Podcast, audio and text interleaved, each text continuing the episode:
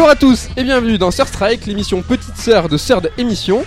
Donc petite nouveauté pour ceux qui nous regardent, c'est que nous sommes aujourd'hui filmés. Donc euh, Ken euh, de est auteur Third, il faut-il le rappeler. Ouais, c'est vrai. Prochain livre sur Street of Rage. J'avais Euh, presque oublié. est venu nous donner un petit, ça fait plaisir, est, ve- est venu, venu nous donner un petit coup de main euh, sur le setup euh, de Sir Strike euh, pour euh, comment ça s'appelle ça, la lumière? Euh, c'est une softbox. Ça a sûrement d'autres noms, mais je les connais pas. Ouais, pour avoir une belle lumière.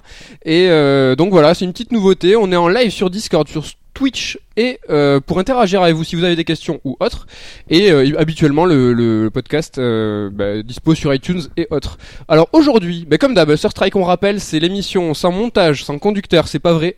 Là, ah là là, je suis démasqué. Coucou, comment je fais Ils vont savoir que j'ai préparé des trucs, alors que normalement Sir Strike c'est sans montage et sans conducteur. C'est devenu très cadré. maintenant. Mais aujourd'hui, c'est avec vidéo. Euh, petit tour de table. Les fans de Serd, posez-vous, on est tranquille. On vous fait la bise. Ken de Merugezu et de Serd, on, Et peut, oui, du on coup, peut le rappeler. Mais quand même de. Merugezu, co- cofondateur. Cofondateur de Merugezu, exactement. Et, euh, et bah, du coup, euh, auteur du ludothèque Street of Rage à paraître euh, chez Sœur d'édition. Fin du mois, les messieurs dames. Exactement. Clovis, alias euh, Clovis Salvat. Salut, bah ravi de vous re- revoir à nouveau depuis euh, ouais, ça fait quoi 5 émissions? Ouais, tu peux dire revoir, hein, c'est nouveau. C'est revoir. Gra- grâce à la magie de- d'internet. Et coucou, que bah, le fidèle au poste. Hein. Salut. Alors, je regarde un peu sur Twitch. Bah, il y a, il y a Archeon qui est là.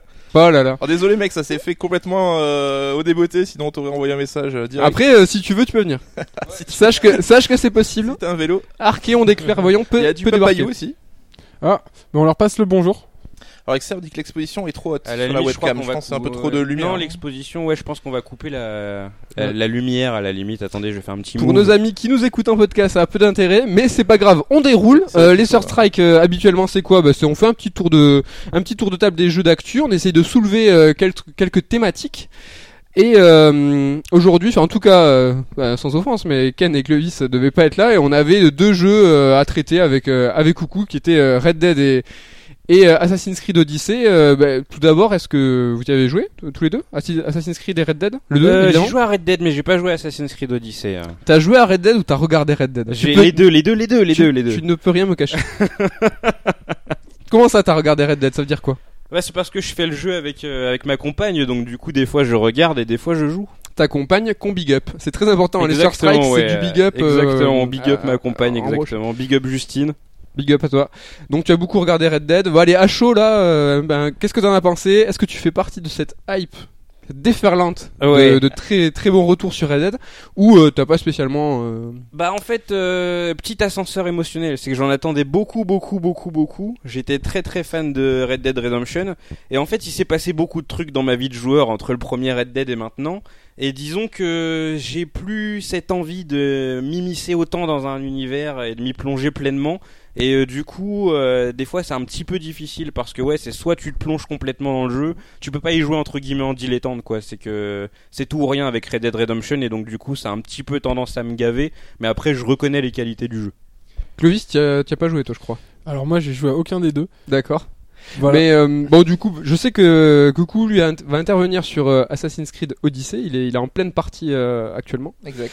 Sur Red Dead, bah, juste moi, je, veux- je vais rebondir sur ce que dit Ken et je suis assez d'accord sur le fait, euh, sur l'investissement qu'il faut avoir sur Red Dead Redemption 2. Euh, C'est pas un jeu euh, qu'on prend comme ça au débeauté et, et on se dit, bah, je vais lancer ce soir une petite partie, ne serait-ce que 45 minutes, c'est assez compliqué. Il faut vraiment, il faut partir à la filoche. Hein. C'est vrai que même 45 minutes c'est pas assez, c'est que ouais, t'as au moins une bonne heure. Et Mais est-ce que le jeu n'en vaut pas la chandelle, si je, si je puis dire, parce que la récompense qu'on a à s'immerger dans ce monde-là, est-ce que la récompense au bout, elle est pas euh, complètement euh, extraordinaire et sans, je pèse mes mots, euh, moi c'est mon cas, c'est-à-dire que vraiment j'ai trouvé bah, le premier ressenti qu'on peut avoir quand on joue au jeu, c'est-à-dire c'est la maniabilité, le ressenti du personnage, le ressenti du cheval qui est au, vu des premiers retours assez lourd.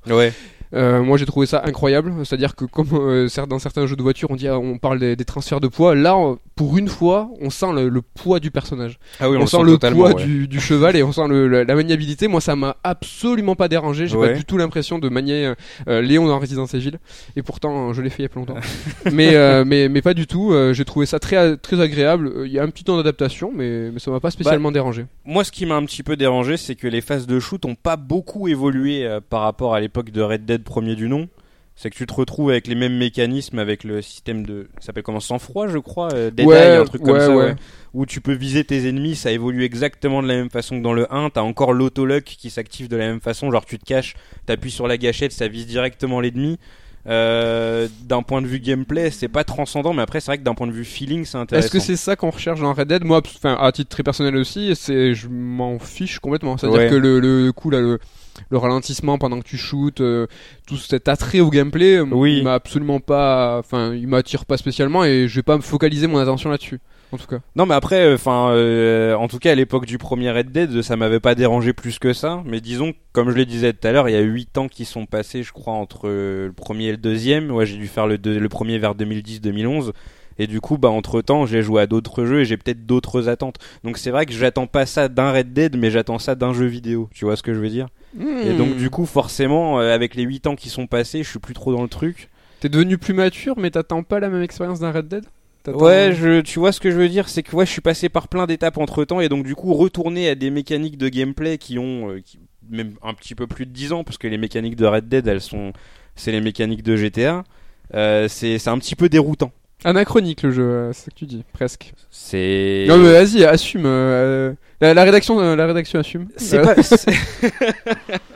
c'est- pas plaisant à prendre en main. Ok. Vois, mais après, ça fait partie, comme tu le dis, du, du délire. C'est que, enfin, tu t'es un cow-boy à la fin du XXe siècle, donc forcément, tirer avec des armes, etc. euh, c'est pas, c'est pas plaisant, c'est pas, c'est c'est forcé.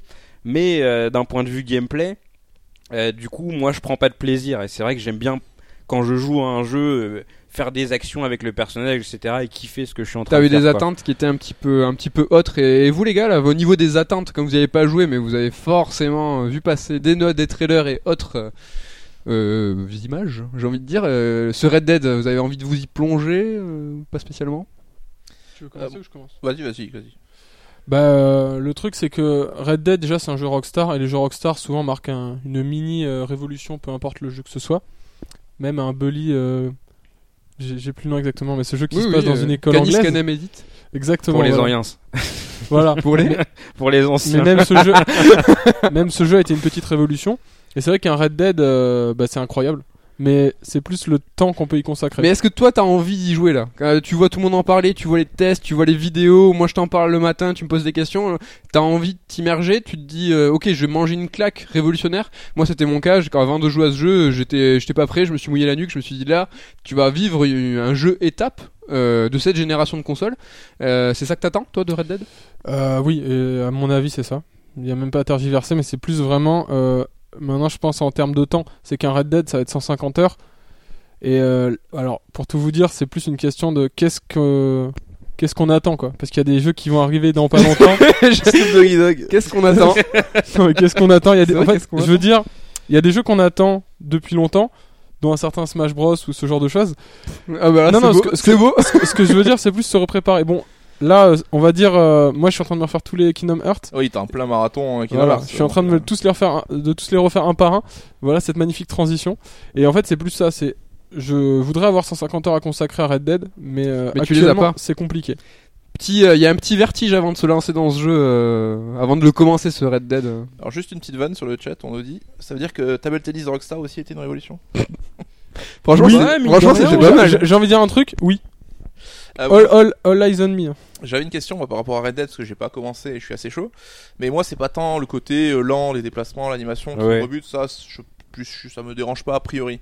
Mais c'est plus que j'ai vu passer des gens qui disaient que finalement les missions étaient pas forcément ça se finissait souvent en gunfight un peu basique, c'était un peu un mode de fonctionnement classique qu'on a déjà vu. C'est plus ça, tu vois. Est-ce qu'il y a des missions où c'est vraiment tu te dis OK là on a un truc un peu plus élaboré ce qu'on peut avoir ailleurs ou c'est juste des missions assez classiques dans le fond euh Moi, au niveau où j'en suis, euh, Ken, tu pourras enchaîner ou Ouais. confirmer ou infirmer. Euh, au niveau vraiment de, le, de, de l'émission, de leur déroulement et des objectifs, il y a absolument rien de révolutionnaire. ouais C'est-à-dire que hum, il y a de la commande FedEx, euh, enfin de la mission FedEx, il y a de la mission de protection, il y a du gunfight, Ouais. il y a euh, par exemple euh, de l'attaque de diligence ou de train.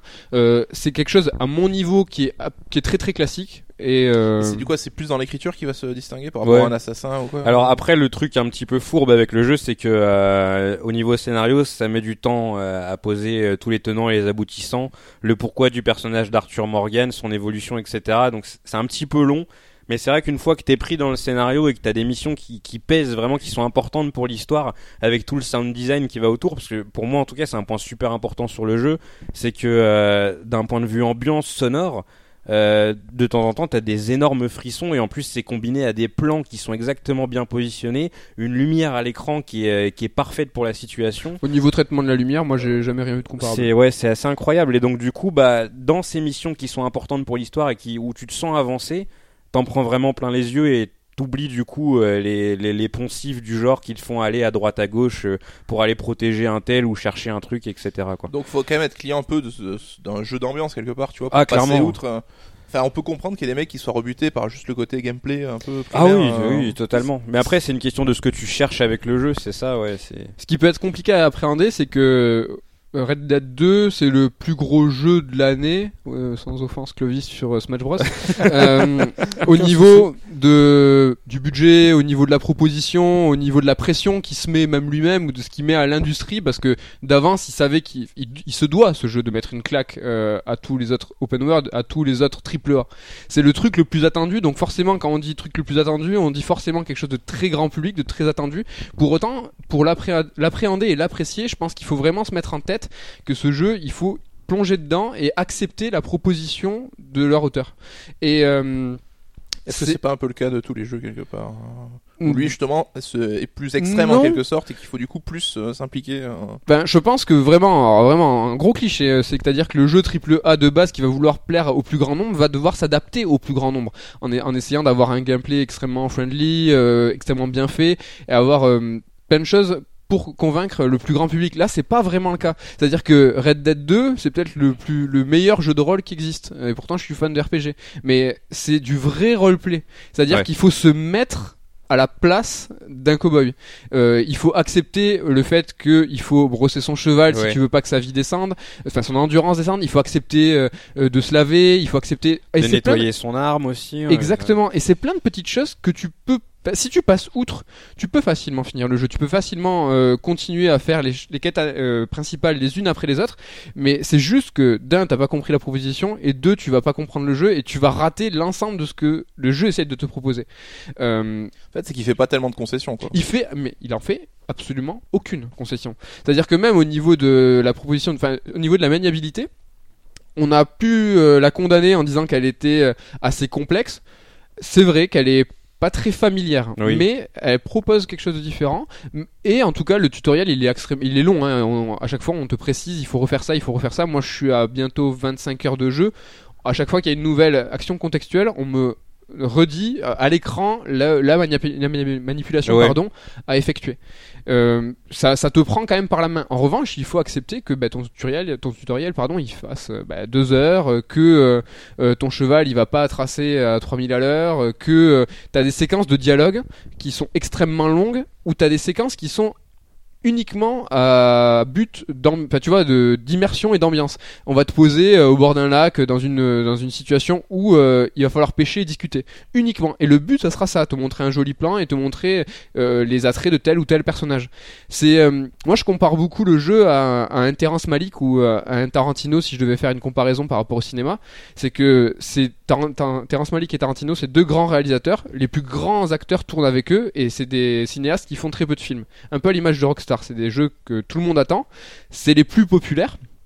Mais quand ils proposent quelque chose, ça serait quand même assez étrange de dire euh, putain ce Terrence Malick euh, ça manque d'effets spéciaux ou ah là là euh, on se fait super chier ce plan il est long putain Tarantino là ton dernier film ça blablate beaucoup oui, ou- tu sais pourquoi tu y vas et. euh, oui, c'est peut-être un triple A, Rockstar, enfin Red Dead, pardon, mais cette proposition, elle est franche et il faut l'accepter telle qu'elle est.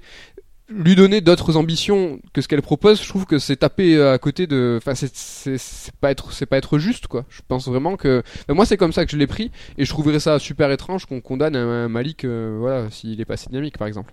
Juste un petit point euh, sur le chat, deux secondes, je te coupe dans ton ta description du jeu. Déjà merci Damien parce qu'il fait un peu de SAV sur euh, sur le chat, donc c'est cool. Merci. Et Est-ce que tu peux faire le SAV sur le site, Damien, s'il te plaît On est en plein lancement. Merci beaucoup Damien.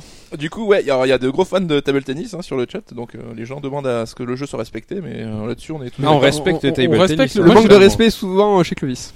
Mais moi, la- le manque de respect, j'en fais une force. J'en fais, euh, j'en fais une énergie. Mais je respecte.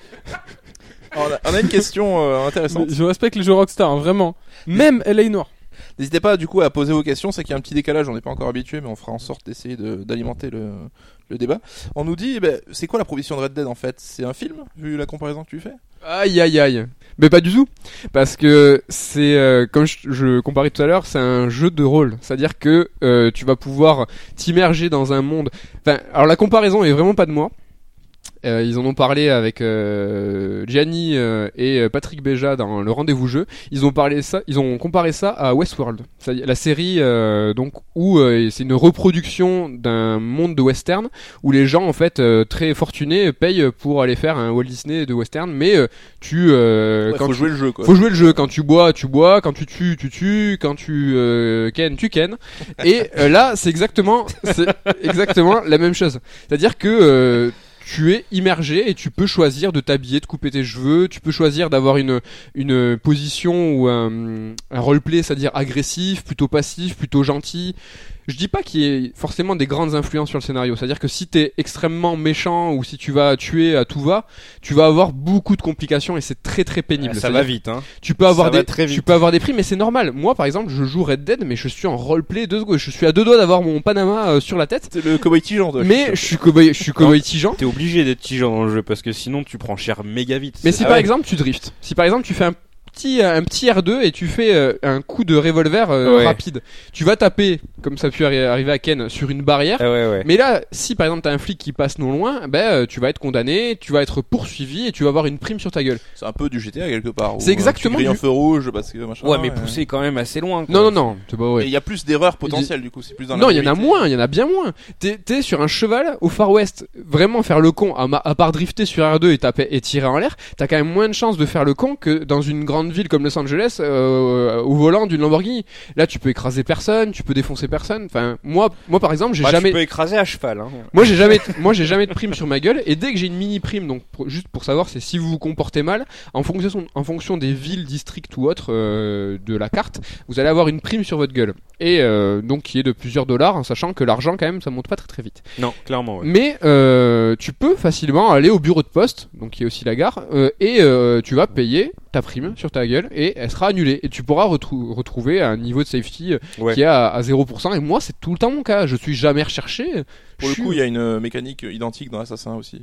ouais, T'as des c'est comme ça. mercenaires qui te. Ils ont mis un niveau d'indication à la GTA où t'as plus tu fais n'importe quoi, tu peux voler des choses et tout. Ça augmente un peu ton indice de recherche et tu vas avoir des. euh, des mercenaires qui se baladent et ça peut être genre t'es en train de friter un, la, la cible de ton assassinat si t'as un mercenaire qui passe bah il vient te faire chier aussi euh, pendant ce temps là quoi D'accord. et tu peux tuer le commanditaire pour annuler ou alors tu peux aller payer pour euh, lever la prime euh, là-dessus Mais là, je pense que la comparaison entre Odyssey et Red Dead 2 se fait peut-être là. Attendez, là, le, Le décor se pète la gueule, Le décor se, se pète la gueule. Euh, je pense que la différence se peut, peut se faire là dans euh, l'in- l'investissement du joueur dans le jeu. Alors peut-être pas en nombre d'heures ni en temps, parce que je crois que Assassin Odyssey est assez long. Mais euh, ce qu'il faut donner, ce qu'il faut euh, envoyer au jeu, Bah, c'est le débat qu'on a tout à l'heure sur les concessions, c'est qu'Assassin, tout est fait pour euh, devenir, tu as de la gamification, que des mécaniques ludiques qui vont te donner envie de continuer, qui vont te donner envie de progresser. T'as toujours, dès que tu fais une mission, t'as du loot, t'as de l'expérience, tu peux aller acheter des compétences. Tout est fait pour te tenir en fait éveillé euh, et euh, la manette à la main. Et justement, c'est ce que j'ai l'impression que les mecs de Red Dead n'ont pas voulu faire. C'est un mode, on va faire notre histoire, on va dérouler notre notre jeu, mais on va pas te forcer à t'accrocher à la manette. Si Ah t'as envie de suivre, t'arrêtes de jouer. Mais on va pas te, te pousser avec des mécaniques un peu. C'est vrai qu'aujourd'hui, tout ce qui est héritage des free-to-play et tout, les mecs, ils ont appris à comment Oui. générer de l'excitation chez le, la personne. Non, là, t'as aucune mécanique de game design moderne. Après, ça, c'est bon et c'est mauvais côté. C'est que du coup, euh, bah, c'est soit tu chopes le train en route et tu kiffes, euh, soit euh, si jamais t'as un peu de mal à t'y mettre, euh, enfin, tu vas galérer un petit peu pendant tout le jeu. Mais je trouve ça audacieux justement d'avoir fait ces parties pris, comme tu le disais tout à l'heure, Mehdi, un petit peu comme un, un film de Tarantino. C'est que les mecs ont fait ce qu'ils avaient envie de faire, alors que le jeu sera sans conteste le jeu plus vendu cette année.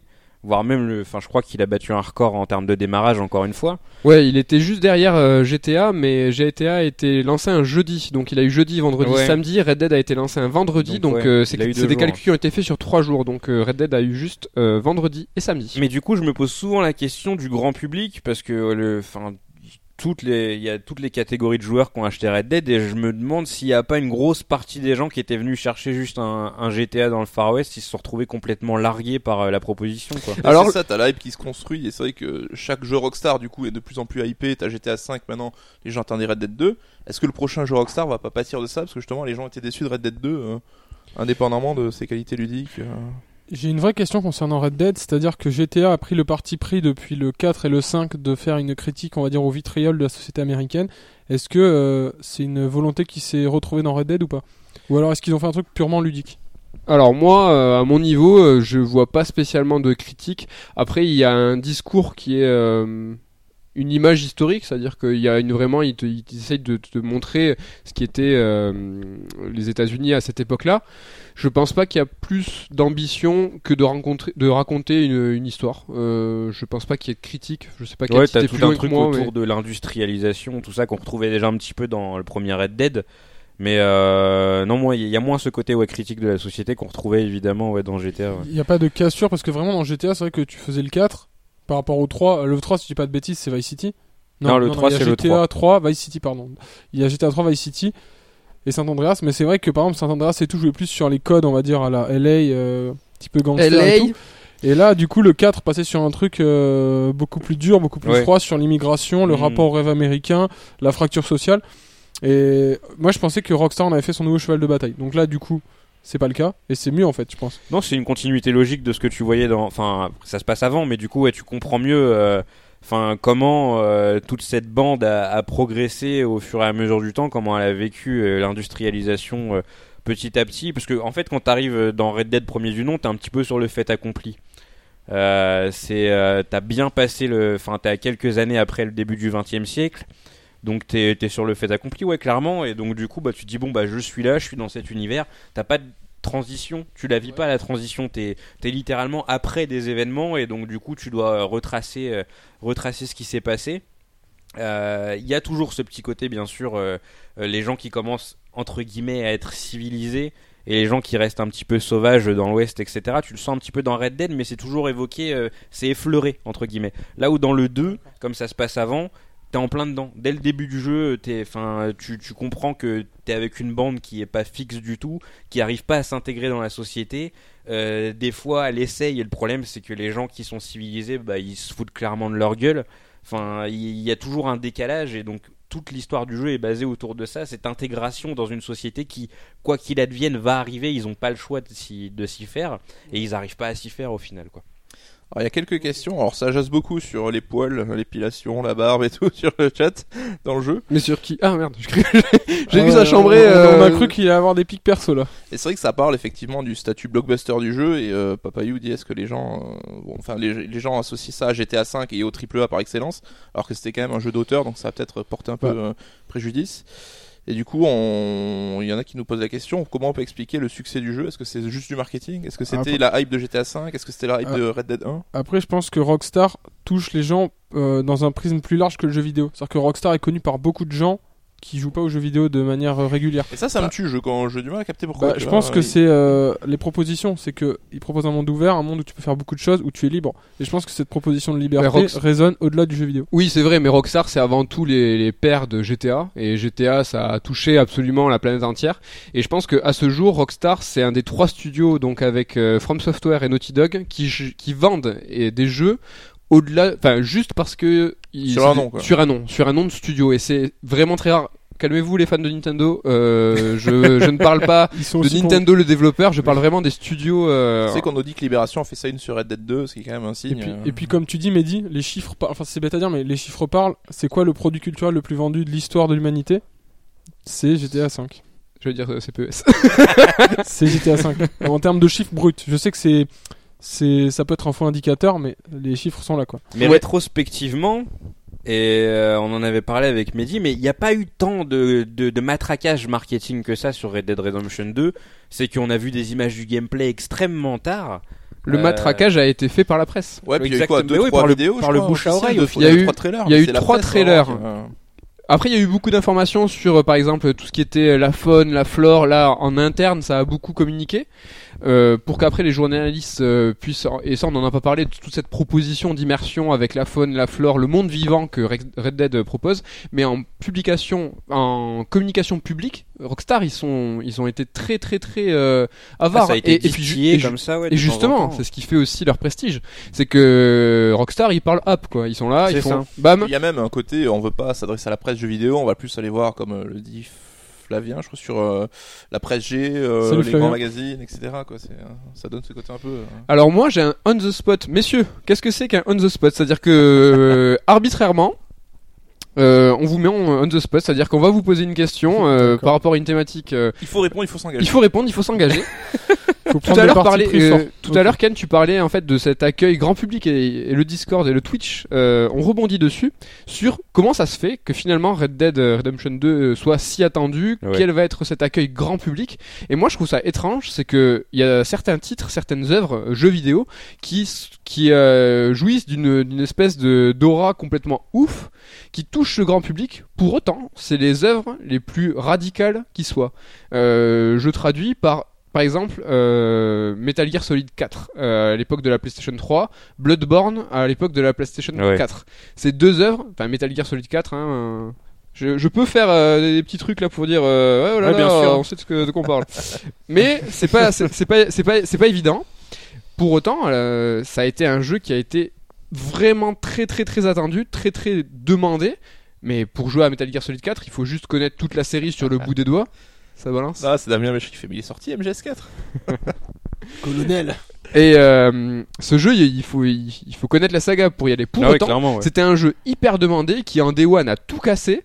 Euh, à l'époque, Kojima parlé de, de- d'objectifs de, de 1 million euh, en Day One. Euh, et pareil pour Bloodborne. Pour ce qui est des jeux From Software, Bloodborne, ça a été le, le, le, le point culminant. C'est le point qui a, qui a fait des jeux From Software un- des- une licence grand public. Et c'est marrant quand même. C'est des jeux qui sont hyper niches. Et c'est là où vient ma question qui est très longue en introduction. Messieurs, Ouais. pourquoi ces jeux qui sont pourtant très radicaux touchent le grand public? Alors oui. je, je prends des parties fortes.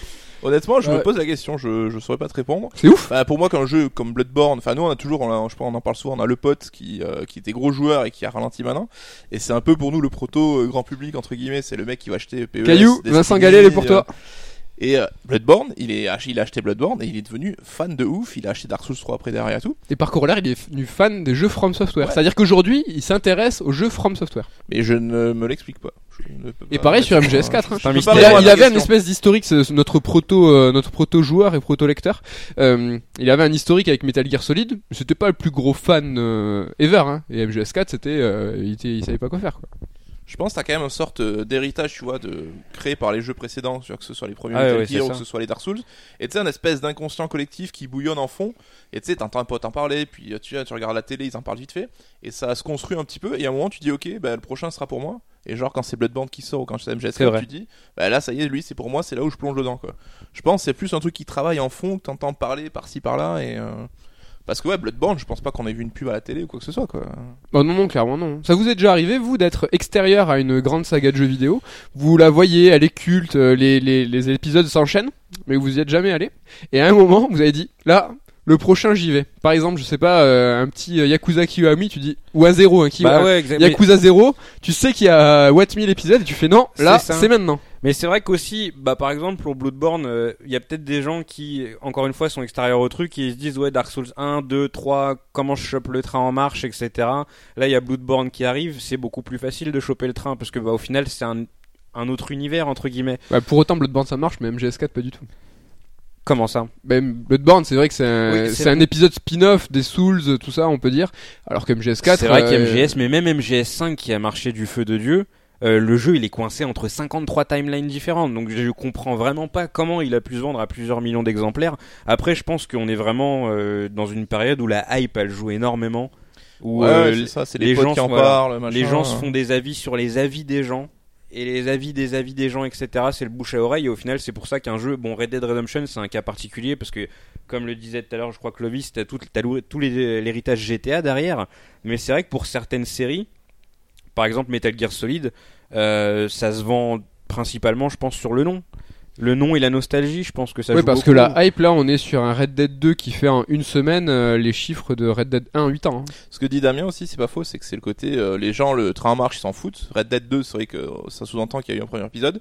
C'est juste, voilà, c'est le dernier jeu à la mode que tout le monde a, le jeu récent du moment. C'est ça. Bah, tu dis, bah, et je on veux pas revient être, sur la- je veux de pas être hype, le quoi. con, je veux être, euh, voilà, je On monte, est, euh, on est des enfants de la hype. Bah, Ah, tu sais, t'as clairement. tout le côté, euh, t'as les potes au bureau le matin, t'arrives, euh, tes potes ils te parlent tous d'un jeu que tu joues, tu veux pas être le con qui dit ah non, moi je connais pas, j'y joue pas. True story. True story pour moi. En, en- en parlant, en parlant de hype, petit, euh, petit retour sur euh, le Third Strike numéro 7, si je dis pas de bêtises, où tous les deux, coucou, on se posait des questions sur euh, la, consommation pardon, du jeu vidéo. Euh, comment vous, vous êtes, euh, comment vous consommez le jeu vidéo et comment euh, vous jouez aux nouveautés? Est-ce que vous êtes, est-ce que par exemple un jeu Red Dead 2 qui vient de sortir, Ouais. là t'es là, t'en peux plus, t'as envie d'y jouer parce que Ouais. c'est la nouveauté, ou non? Euh, déjà d'un t'as pas les moyens ou de deux euh, tu peux nous dire si t'as pas les moyens Ken. mais euh, Je suis, dans, je suis dans un cas un petit peu particulier parce que je ne paye pas trop mes jeux. Donc, eh là là là là qu'est-ce que ça veut dire C'est les Bah, réseaux, les disons réseaux que forcément, comme je travaille dans la, dans la distribution, euh, si jamais j'ai envie de tester un jeu, je le teste. Donc non, le, le, le, le facteur, euh, facteur argent entre pas en compte. Et c'est vrai que ça a pas mal déformé ma façon de jouer. C'est qu'avant, euh, chaque achat était réfléchi. Je me laissais bien entendu euh, happer par la hype de temps en temps, mais euh, enfin, je pesais bien le pour et le contre. C'est vrai que là, c'est difficile de, de me poser la question parce que ouais, enfin, un jeu sort, euh, je le prends, je le teste, voir ce que ça donne, et si ça me plaît, je l'achète. Si ça me plaît Après, pas, on est dans pis. le monde du jeu vidéo tous ici, donc c'est- on est peut-être pas représentatif euh, de ça quoi. bon mauvais exemple Après- mauvaise question Clovis peut-être je pense que tous les quatre, on a quand même des manières de traiter le jeu vidéo différentes.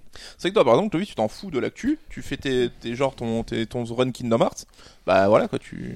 il a poncé Spider-Man euh, Alors, je- en mode, poncé, en mode j'ai- 90 il voyait le code à en fait, en fait, fait, en fait, j'ai pensé Spider-Man, mais j'ai passé un, enfin, j'ai pas passé un mauvais moment, mais en fait, Spider-Man, après tu l'as pas acheté déjà, c'est- en fait, en fait, je pense que, je pense que c'est important dans le sens où le fait qu'on me l'ait offert, je me suis dit, faut que j'y joue quand même. beau on te l'a offert. Oh, c'est mignon Non, mais- c'est sympa. En fait, il a platiné quoi. Ah ouais. Euh, Par contre, j'ai presque platiné en plus. Mais Spider-Man, Ah, ce qui est incroyable, c'est euh, les phases dans la ville. En fait, Spider-Man, ce que je. Bon, on Putain, on va. t'offrir Une des de deux secondes, mais Spider-Man est excellent en mode. euh, on va dire speed, Mode speed- vague. simulateur de Spider-Man, mais le mode histoire est, in- est incroyablement nul. Je trouve que toi, ce t'as kiffé, ce pas que bon. t'as kiffé, c'était juste de déplacer quoi. La mécanique Bah, de en déplacement. fait, le- euh, la mécanique délire, de déplacement est la mécanique la plus aboutie du jeu. C'est-à-dire que la mécanique de combat est nulle. Enfin, je trouve, elle est pas nulle, mais c'est du sous, du sous Batman. ce que t'as kiffé toi et je me rappelle euh, de tes grandes euh, descriptions c'est te balader dans ce monde ouvert et dans Manhattan et la transition est magnifique sur la thématique qu'on voulait aborder sur les mondes ouverts donc entre calculé. Assassin's Creed Odyssey et Red Dead 2 c'est monde ouvert Clovis donc toi ce que t'as kiffé dans Spider-Man c'est te balader dans Manhattan et pas spécialement euh, défoncer euh, du bot Bah alors les bots, euh, en fait le truc de Spider-Man et c'est aussi une, on va dire une mécanique de monde ouvert qui est de plus en plus présente, c'est que je faisais les missions annexes parce que ça me permettait de me balader en fait. ok Et le truc c'est que j'avais des, en fait euh, très vite on va dire on gagne des jetons, donc jetons de monument, enfin plein de jetons qui permettent d'avoir des améliorations pétées. Et en fait il y a un moment je me promenais en ville et les missions de bots je les faisais sans m'arrêter. C'est-à-dire que je jetais une bombe, en gros une bombe de toile. Et je m'arrêtais même plus. Et en fait, je pétais les 5 et demi. Ouais, mais t'as cassé le mécanique du jeu, je crois. T'as cassé la tellement poncé les missions annexes. que Oui, mais justement. Ah mais finalement tu t'es tellement baladé dans ce monde ouvert, t'as tellement baladé dans cette proposition de Manhattan que t'es devenu trop fort et t'as pété le jeu. Et en fait, bah, du coup je rebondis, c'est aujourd'hui, euh, je vous pose la question à tous, c'est qu'est-ce que vous attendez d'un monde ouvert? Euh, Est-ce qu'aujourd'hui ça vous excite encore à l'heure où le plus grand monde ouvert de l'histoire vient de sortir? Breath of the Wild En fait, Allez, on en moi- parlera du comparé avec Breath of the Wild. À la, à la base, moi je suis pas spécialement fan des mondes ouverts parce que c'est vrai que c'est un truc qui arrive assez récemment et que j'étais pas trop réceptif au départ. Enfin, moi GTA, j'ai mis, euh, j'ai commencé, enfin, c'est le 4 euh, lequel, auquel j'ai joué en premier. Et j'y suis plus venu par euh, T'as obligation. joué au DS euh, Chinatown Oui. Non mais je veux pas me Qui le est- qui est- qui est- il est Ah, incroyable. Moi, quoi. une dédicace pour les fans parce qu'il est incroyable ce jeu. Et du coup, enfin, moi je suis venu au, au monde ouvert presque par obligation parce que finalement il y avait que ça et tous les AAA aujourd'hui c'est du monde ouvert. Et euh, bon, finalement j'ai pris un peu goût minimum, mais je suis pas tellement là pour me balader. Je peux pas passer 150 heures, euh, c'est faire que des annexes comme toi. Bah, ça, ça on- me, je suis obligé de me concentrer quand même sur la quête principale, sur le scénar, avoir quand même un côté un peu plus linéaire. Ton envie, elle est à l'opposé de la proposition des mondes ouverts. C'est-à-dire que toi, c'est vrai que t'aimes bien être pris par la main, qu'on te raconte une histoire. Euh, là, on te, on t'offre un monde, mais t'es typiquement pas le joueur qui va aller voir s'il y a un monde, un mur invisible, par exemple. Oui, tu mais t'en fiches, toi. Tu vois, j'en apprécie quand même les bons côtés. Quand je vois euh, les paysages grandioses, quand des fois tu te balades, tu peux. J'en apprécie quand même euh, Sur les- un jeu très linéaire, il peut y avoir des super panoramas. Oui, carrément. Mais c'est vrai que euh, Ce qui est intéressant avec le monde ouvert, c'est aller chercher le panorama. C'est-à-dire que tu vas te balader, tu vas voir une montagne ou un joli récif avec un fleuve, tu te dis, non, je vais aller là-bas et la récompense, ça sera pas forcément un collectibles, mais ça sera ce panorama-là. Est-ce que ça, ça t'excite? Est-ce que t'as cette fibre de l'aventurier? Ça, oui, ça peut m'arriver, mais il faut que je sois quand même happé dans le jeu. Ça, tu vois, Spider-Man, je l'ai bourriné parce qu'à un moment, genre, ça me saoulait. Toi, tu t'es pas baladé dans Manhattan. Non. Mais euh, moi, je trouve c'est que les mecs construisent d'abord des mondes avant tout, et je trouve c'est une bonne chose pour l'immersion, pour euh, ce que ça dit aussi du jeu vidéo. Mais euh, presque le côté ludique et le game design passe en second plan dans le sens où c'est bon, maintenant qu'on a fait un monde, on va trouver comment vous faire jouer dedans. Et je trouve que là, c'est là où les développeurs ont un peu un temps de retard, parce qu'ils créent des mondes de plus en plus beaux, de plus en plus cohérents, de plus en plus jolis. Mais en termes ludiques, je trouve on a quand même, on perd un petit peu, et j'aimerais un jeu qui intègre mieux ce, ce- dans le game design ce monde-là, quoi. Clovis Je peux rebondir sur ce que tu disais. Donc, Non, tu euh, peux pas, c'est interdit. Ah, damn Moi, je suis d'accord avec toi dans le sens où cette mécanique de monde ouverte, en fait, peut être très lassante si c'est mal fait. C'est-à-dire que si t'as une impression de remplissage, et moi, je trouve celui qui avait fait un méga compromis entre la notion de remplissage et des événements intéressants, c'était euh, Assassin's Creed 2, Allez, le meilleur Assassin's Creed. et, qui a été reconduit dans Brotherhood et qu'on a perdu avec euh, Révélation. Et en fait, cette euh, notion de monde ouverte, on va dire, euh, il y a des compromis dans le sens où il y a des trucs scriptés, il y a des petites missions, il y a des conneries, mais en même temps, il y a plein de mini-jeux. Je trouve ça intéressant parce qu'en fait, c'était pas un monde ouvert où on se baladait et il y avait rien à faire, quoi. Enfin, vous voyez ce que je veux dire? Pas des collectibles. C'est-à-dire que Assassin's Creed, il y avait du collectible, mais il y avait vraiment des missions intéressantes. Mais c'est comme dans Batman Arkham, tu vois, ils ont su faire des Batman missions secondaires Arkham. intéressantes, donc là, je les ai faites et j'ai kiffé, quoi. Bah, ex- c'est, je voulais rebondir là-dessus. Batman, Sur- sur le Batman- chat, Attends, juste, euh, je te bolosse un deux secondes. C'est Batman Arkham, euh, le plus petit des mondes ouverts. c'est Quand même, c'est. Oui, euh, mais moi, tu vois, je m'en fous qu'il soit petit. Enfin, je, Alors- je vise pas la, la grandeur à tout prix. Hein. Alors, dit-il, en tendant naturellement. son- en tendant son bras et en Alors, me montrant, euh, en faisant des j'essaie de euh, magnifique, pas. magnifique rebondissement. Moi, ce que je voulais venir dans la notion de ce que j'attends d'un monde ouvert, le, le monde ouvert, je, Je crois qu'il m'a le plus surpris, c'est Deus Ex du coup, euh, le celui sur Des- PS4. des- lequel, s'il te plaît? Euh, J'ai plus le nom. euh, Ah oui. Mankind Divided Ouais, c'est ça. Human Revolution. C'est Mankind Divided. En fait, il y a un monde Le ouvert. dernier Deus Ex en date. Il y a un monde ouvert très petit, c'est les- un quartier. Donc c'est vraiment c'est minuscule, il y a 20 rues je crois, mais sur ces 20 rues, il se passe tellement de choses. C'est des mini-hubs en fait, c'est très dense. C'est vrai que moi je préfère la densité que. Et euh, Là, et là ça- c'est quand même différent, c'est que le ça, monde ouvert, là, il s'exprime pas en termes de grandeur de monde, mais en termes de liberté d'action. C'est-à-dire que dans Deus Ex, tu vas pouvoir aborder ton action de façon euh, létale, euh, tu vas pouvoir euh, faire le snake, tout ça, mais dans un monde qui est assez finalement ramassé. quand. C'est quand même, c'est quand même. de quoi Faire le snake. Bah faire le, tu vas snaker quoi. Bah, moi je sais ce que ça veut dire, je sais pas si. Ben, euh, est-ce que les gens parlent anglais Tu, tu, tu, ben, si tu snake, tu, bref, tu vas, euh, tu vas filouter en espion. Et c'est vrai qu'on a des, des retours mitigés sur les mondes ouverts. On nous dit c'est chiant ou euh, je commence à m'ennuyer au bout d'un moment, c'est trop long et Bah. ça met trop de temps à, s'accomplir la Le- quête principale.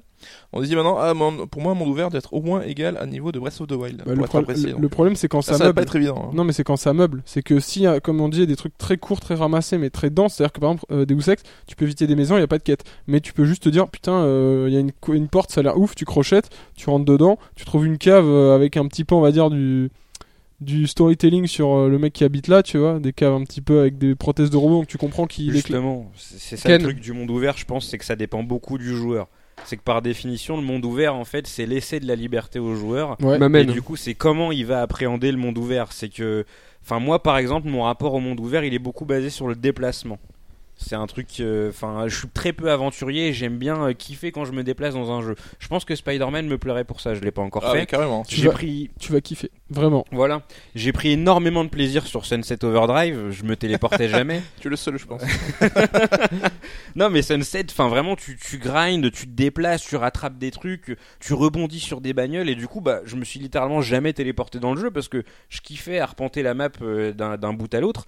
Et mais si tu prends un autre jeu que j'aime pourtant d'un amour passionnel, euh, MGS5, tous mes déplacements je les faisais en hélico. Quitte à Ouais, me c'est pas le taper même des- délire. Ouais. C'est vrai que MGS joue pas du tout là-dessus. Voilà, hein. quitte à me taper des temps de chargement, à revenir, machin et tout, le monde ouvert de Metal Gear Solid 5 il m'a saoulé parce que les déplacements étaient pas sympathiques et qu'en plus ils étaient bourrés de contraintes. Parce qu'il y avait aucun intérêt à jouer à MGS5 en mode monde ouvert. Aucun. Non. Et on l'a Parce tous. que comme dit, on l'a avec le, le feeling de te déplacer, ne te crée pas de, du plaisir ludique, bêtement. Et Ouais, c'est ouais. vrai que ça dépend des joueurs, mais du coup, il y a aussi plusieurs sortes de monde ouvert, peut-être en fonction de ce que les gens veulent exprimer. Et euh, Mais oui, il y a plusieurs sortes de monde ouvert, comme on disait, sur le territoire, sur le gameplay, et, et c'est une punchline absolument pas préparée, mais je pense qu'il n'y a pas de bon euh, monde ouvert sans bon joueur. C'est que Bah, c'est ça en fait. Ouais, c'est que euh, le jeu euh, te renvoie ce que tu lui donnes et c'est peut-être pas le Ah, cas euh, sur un sur des, des jeux plus linéaires ou plus où on te prend par la main où, où finalement tu vas accepter une vision de game designer alors que là on a une proposition de bac à sable finalement c'est une expression qu'aujourd'hui on n'utilise plus mais à l'époque des GTA 3 c'était le- l'expression à la mode Ouais.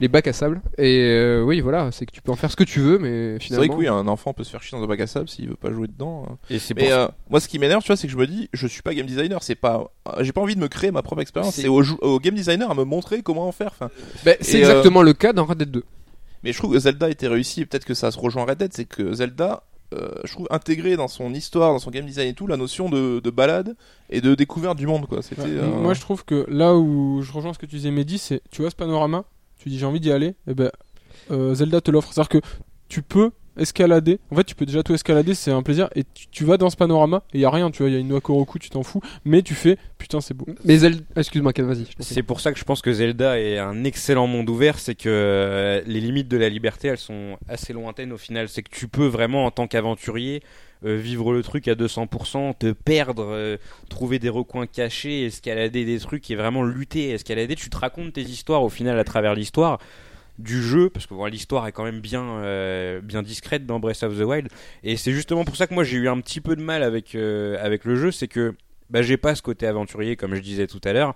Euh, du coup, bah, j'allais un peu droit au but. Par le, je passais par mon chemin, je me faisais des, des donjons sur le chemin. Je sais plus comment ils s'appellent. Les, c'est pas les temples, c'est quoi Comment ils s'appellent? Les sanctuaires. Sanctuaires. Les sanctuaires, Sanctuaires. exactement. Mais euh, moi qui ne suis pas du coup, qui aime bien être tenu par la main, euh, j'ai su reconnaître les qualités de Breath of the Wild. Je me suis dit, putain, pour quelqu'un qui qui aime se perdre dans des étendues, ça doit être vraiment génial. Mais moi, c'est euh, moi, c'est pas ma cam. Mais après, le jeu, le jeu d'un point de vue gameplay est assez Mais extraordinaire. Breath of the Wild, la- la- le, le- le plus grand euh, bienfait qu'il a apporté au monde ouvert, c'est qu'il a su conjuguer exploration et gameplay. C'est-à-dire que vraiment, il a su donner une, une totale liberté de jeu dans le déplacement, mais aussi dans la résolution des énigmes. C'est-à-dire que vraiment, ce que peut-être Rockstar a oublié avec Red Dead 2, c'est qu'il n'y a pas vraiment de nouvelles propositions de gameplay. Franchement, là où j'en suis, euh, tu shootes, Ah euh, les, missions, c'est très très classique. Donc là, il y a vraiment eu Breath of the Wild une révolution du monde, au, au niveau du monde ouvert. Et ils ont dit, bah, finalement, un monde vivant, c'est ça. Red Dead, ils redéfinissent autrement le monde ouvert, c'est-à-dire que vraiment, ils disent, ils, ils montrent qu'est-ce que c'est. Tu vois, euh, un une espèce d'univers où t'as la faune et la flore qui sont complètement autonomes, des personnages, des PNJ qui sont complètement autonomes, et un monde qui est, moi je le désignerais comme monde vivant. Là où Breath of the Wild, je, je trouvais vraiment qu'il faisait théâtre vide, mais C'est vrai. mais propre. C'est-à-dire que tout était parfait, Salut dans le chat. tout était Non, tout c'est était vrai. carré, c'est pas vrai. tout était propre et carré, mais c'était assez vide. Et finalement, l'histoire qui t'était contée dans Breath of the Wild était assez simple. Moi, ce que j'aimais, c'est que même l'histoire, il fallait se la construire. Moi, ça, je kiffais ça. C'est-à-dire qu'il fallait aller chercher les flashbacks, il fallait aller se fouiner euh, pour vraiment reconstruire un petit peu ce puzzle euh, du lore. Alors que dans Red Dead 2, le monde vivant, mais il est juste réel. C'est-à-dire que euh, si tu prends pas part à ce monde-là, ben, c'est toi qui détonne. C'est-à-dire que si tu fais le con, euh, tu tapes en l'air et tout, tu vas à l'impression c'est toi le PNJ qui est qui a un bug. Alors que tout le monde, il est propre et carré, tout est vraiment et moi je trouve que le, le- ouais, les deux propositions elles sont là entre Breath of the Wild et, et Red Dead 2. C'est vraiment deux choses qui sont assez différentes et je trouve que c'est deux définitions et deux nouveaux jalons étalons pour le monde du jeu vidéo. Alors, on nous dit qu'il y a le bon monde ouvert et le mauvais monde ouvert. C'est vrai, c'est vrai. Voilà. Petit, petit tour de table, messieurs, sur euh, votre euh, monde ouvert euh, préféré, peut-être. euh, Est-ce que vous en avez un en tête qui vous a vraiment euh, excité et vous dit et là vous êtes là, non, c'est ce monde ouvert, c'est celui-là. Messieurs, est-ce que le premier veut, dé- est-ce que quelqu'un veut dégainer? Attaque euh, Ken Master. Bah moi en fait je suis plus adepte du semi monde ouvert. Ouais. Donc du coup euh, non ouais à part à part Sunset Overdrive où vraiment j'ai apprécié parce que liberté de mouvement, euh, parce que gameplay bien huilé etc. Il n'y a pas de monde ouvert qui m'a fait particulièrement kiffer parce que j'aime bien être tenu par la main. Ouais. Et, euh, et je pense que là où Red Dead par contre est excellent, c'est que euh, c'est vrai que Red Dead est un monde est certes un monde ouvert, mais en même temps il est très dirigiste. Et genre, au niveau du scénario, on te laisse jamais tomber.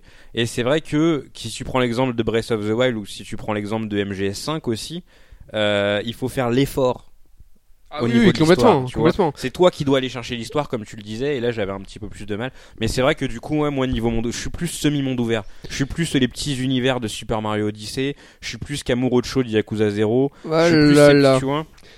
Coucou Clovis, je vous laisse discuter parce que moi j'abonde à fond euh, dans la direction de Ken, c'est-à-dire que moi si j'avais des jeux à choisir, ça serait la trilogie Arkham, c'est-à-dire que des mondes ouverts, mais pas vraiment, mais très petits, très ramassés, où en fait il y a énormément de choses à faire, mais t'as une liberté d'action, c'est-à-dire que tu peux choisir de faire une, une petite énigme du Riddler et puis partir après sur une, une quête principale. Et euh, si je devais être un petit peu dans l'actu, ben, je parlerais du God of War du début d'année, euh, le, le reboot, c'est pas le reboot, c'est la suite, mais qui se nomme simplement God, of War.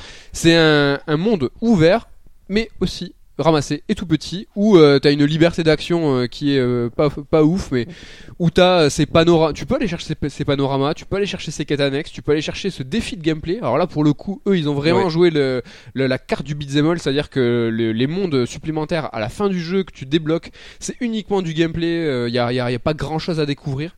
Donc ouais, moi je citerai la trilogie Arkham et God of War. Clovis. Alors moi, euh, là j'ai eu un petit dilemme à l'intérieur de moi-même, on va dire, dans les, les portes du temple. Euh, Amoureux des formules, hein, vous découvrez Clovis. hein. Il est comme ça tous les jours. exactement, mais ça se travaille. Et donc du coup, je pensais à Deus Ex, dont je parlais tout à l'heure, mais euh, Lequel? Non, je suis dégueulasse. le 2, celui sur- qui est sorti sur PS4. Et donc, et qui n'est pas un reboot, qui n'est pas un reboot. Mais mon cœur va Infamous. Oh, tu vois, tu vois, tu es. Infamous. Infamous, tous les Infamous. Je trouve que le. Infamous. Alors d'accord, Alors après, on va dire en tant qu'expérience de gamer, c'est-à-dire que là, Donc, je les, re- rappelez-vous, cette je les espèce relancerai de... aujourd'hui. je pense que le résultat ne serait pas pareil. Mais l'expérience que j'ai eue sur le monde ouvert en, en lançant ces jeux, le 1, le 2, le. euh, Comment il s'appelle Euh, Il y a Second Son Second et. First Light. euh, Second Son, ouais. exactement. Donc on parle des jeux Insomniac où c'est euh, une simulation de super-héros euh, Sans Euh, licence. Sans licence. exactement. Et Putain, donc à New, exactement York, ça. à New York, C'est beau. c'est New York, euh, le- New Orleans et, euh, et Seattle. Mais pourquoi t'as kiffé? Parce que c'est quand même assez random. euh, Alors déjà, je trouve que euh, ce que ça te propose en tant que super-héros, c'est-à-dire que Spider-Man... euh, alors Spider-Man, euh, j'avais kiffé parce que c'est cette euh, impression de un Spider-Man simulator, quoi. Et là, c'est que c'était incroyable. C'est un super-héros simulator. super-héros simulator, et puis même pour éclater des musiciens de rue, je trouvais ça débile mais très drôle. Joliment dit. Mais du coup, c'était plaisant à arpenter, C'était incroyable. Alors déjà, on va dire euh, les propositions de gameplay, c'est-à-dire que le fait de pouvoir voler avec des petits éclairs et tout. Après, c'est pour ça que je parle de contexte, parce que je pense que si je le relance aujourd'hui, parce qu'on a eu des jeux, on va dire, Mhm. jalons entre temps, qui ont redéfini un petit peu tout ça, mais le monde ouvert, on va dire, évolue petit à petit dans le sens où c'est les mêmes mondes ouverts, mais avec quelques petits euh, détails et quelques petits upgrades, en fait, qui font monter le niveau de manière générale. Et donc là, euh, à l'époque, c'était extrêmement bien. Aujourd'hui, ça serait extrêmement moyen, je pense. Voire extrêmement euh, moyen bien. Ouais. Et c'est pour ça. Après, c'est plus l'expérience de joueur. C'est que moi, quand j'avais mangé ça dans la gueule à l'époque, j'avais trouvé ça trop bien. Et le 1, le 2 et le. euh, Second Son. Second ouais. Est-ce que t'as joué à Prototype? Ça te dit quelque chose? Allez, j'ai- c'était un jeu qui était en parallèle j'ai pas, d'Infamous du tout, j'ai pas du tout aimé. premier du nom. Putain, pourtant, j'allais dire, si t'as kiffé Infamous, c'est un peu le même Bah, délire. moi, moi, euh, Bah, c'est Infamous, toujours sans licence, mais avec une DA de merde. Bah. Donc, euh, Ah. Infamous, c'est pas ouf au niveau des gars. Moi, je trouvais. Alors, Colm McGrath, c'était déjà un excellent personnage. Et moi, je trouve que ça. On va dire dans ce que ça représentait, Infamous prenait plus du côté de euh, The Amazing Spider-Man sur GameCube, là où euh, Prototype prenait plus du côté de The Incredible Hulk, là où tu pouvais courir euh, sur les immeubles et tout. Ouais. Et je trouvais que la DA de Incredible Hulk, Hulk était pas bonne et que ce qu'il proposait en termes de gameplay était pas ouf. C'est que tu pouvais faire des bons incroyables et tout, mais il y avait rien quoi. C'était des espèces de cloches, c'était nul. Et je trouve que Prototype proposait ça, mais sans licence de Hulk. ok, coucou, un petit monde ouvert peut-être? Bah moi ça sera Zelda comme je disais tout à l'heure, c'est que c'est le premier monde ouvert qui m'a fait oublier que c'était un monde ouvert dans le sens où j'en ai pas senti les contraintes que je sens habituellement. Excuse-moi, mode, on euh, parle de Zelda 1 là, sur NES en mode hipster. euh. Non mais quoi que Non, non, Breath of the Wild. Ah, euh, Breath of the Wild. Non mais je sais pas. Mais euh, il était trop dur Zelda. sûr. Zelda 1, euh, j'adore. Et où, du coup t'as pas le côté, bah, tu sais, le monde GPS où t'as le point sur la carte et je vais y aller directement parce que je vais rusher pour atteindre ce point-là. Dans plein de mondes ouverts, parenthèse, on- tu peux jouer en désactivant la boussole, les cartes et tout. Et dans The Witcher, si je dis pas de conneries, peut-être tu peux la jouer full. euh, Euh, je saurais pas te dire avec le recul, mais ils commencent à développer, je crois dans Red Dead ça y est, et dans Assassin aussi, à développer des modes exploration ils Ouais. appellent. Ouais, où tu peux par exemple. moins l'objectif balisé, c'est plus, euh, c'est plus dans ces montagnes, un peu à sud-ouest, etc. C'est un palliatif moyen parce que finalement euh, ça revient presque au même. T'as juste une étape en plus ou sur la carte où tu vas regarder un petit peu, mais c'est un peu mieux déjà, c'est plus cool. Moi je sais que maintenant j'essaie de désactiver au max tout ce qui est boussole, euh, les indicateurs, j'essaie de Parce que je trouve que ça me, ça me déconcentre, ça me, ça me focalise trop sur un point artificiel. J'ai un vieux trou de mémoire, aidez-moi. Comment il s'appelait ce FPS où en fait t'étais un mec dans une forêt, euh, Santo Campo là, ça c'était le studio. Putain, Fire, quelque chose? Firewatch? Firewatch. ouais. Vous y avez joué un petit peu en mode euh, Ouais. no boussole, no rien? Vous avez tout désactivé? Parce que là vraiment, c'était euh, c'était un monde ouvert aussi qui était euh, assez petit et tu pouvais vraiment la jouer euh, full Mais ce exploration. qui était marrant, c'est que t'avais justement la map, c'était euh, intradigétique dans le sens où le mec le sortait devant lui, il continuait Oui. à marcher, et t'avais une boussole. Et au début, les gens gueulaient parce que tu voyais pas ton l'endroit où t'étais avec euh, sur la map. Oui. Ils ont rajouté des mises à jour où tu voyais ta flèche qui progressait en direct. Et là, les gens ont plus kiffé parce que c'est vrai que c'était quand même assez exigeant, quoi. Ok, Apparemment, on dit que The Witcher, on peut désactiver le hub, mais que c'est assez injouable. ok. Alors si c'est Benoît qui nous dit ça, je le crois. Non, c'est Damien. Ah, il est plutôt sur le Alors dossier. j'ai envie de dire The Witcher est un excellent jeu. Alors là, euh, bah, mais c'est une dire, belle on- intervention. Je veux dire, on- non mais on en a pas parlé, mais c'est quand même un monde ouvert qui a redéfini les codes. C'est ma. Putain, là, en fait, je te bolosse, mais t'as hyper raison. C'est que depuis tout à l'heure, on a. on a, on a, Tu sais, on a fait, on a fait The Witcher. Ah non, mais on a- on- le mec, on- tu sais, on a- fait Non, The Witcher. Ouais, vas-y, reste si. dans- reste dans ton coin, s'il te plaît. Non, mais on a un débat depuis tout à l'heure, vite fait, quand même, sur les mondes ouverts, et pas l'un d'entre nous, euh, aucun d'entre nous a, n'a cité The Witcher. On n'a pas parlé de Skyrim non plus. C'est vrai qu'il est revenu souvent dans le débat avec Red Dead où euh, les gens ont dit ah ça s'est inspiré de The Witcher. C'est vrai que même les assassins sont clairement inspirés de The Witcher et qui, combien 3-4 ans après la sortie, bah, reste quand même une des références. euh, The Witcher 2, en tout cas, en termes Du de monde ouvert, quête annexe, de narration. aussi, ouais. euh, tout ça, on n'en a pas parlé, par exemple, mais juste en deux secondes, Red Dead euh, un- introduit toutes ces features par une euh, quête ou une sous-quête euh, avec de la narration, avec une présentation d'un personnage. On va pas te dire euh, d'un d'un coup d'un seul, Eh, au fait, et tu peux pêcher et tu peux aussi faire ça. Non, non, non, non. Toutes les features sont toutes vraiment intégrées dans le scénario et dans la narration et ça c'est vraiment quelque chose d'exceptionnel et je crois quelque chose de de- d'hérité pardon de, de The Witcher hein. donc euh, petit big up à The Witcher. Messieurs On le on the spot. Ah, peut-être une t'en question. parlais pas mal de The Witness. Est-ce que c'est un monde ouvert ou pas? C'est marrant mais The Witness mais même le monde ouvert euh, en général aujourd'hui c'est immiscé dans absolument tous les genres. On parlait de Forza Horizon dans la précédente émission. Monde ouvert. On parlait du jeu d'énigmes The Witness. On peut parler d'absolument tout. Euh, comment il s'appelle ce jeu d'Ubisoft de snowboard The- et jeux de euh, Steep. Steep. Yeah, monde The- ouvert de, de sport de Ouais, de- de, de The Division, c'est un monde ouvert.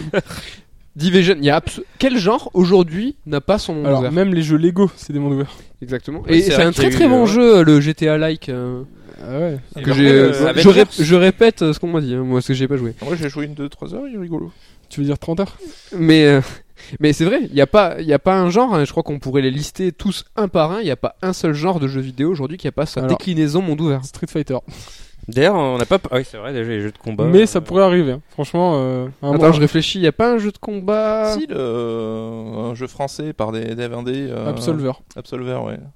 C'est Voilà. carrément le délire, je crois, en plus avec une surcouche multi. C'est totalement Ah, c'est des mecs, ouais, truc hyper martial où t'as un C'est ça. super tendu. C'est ça.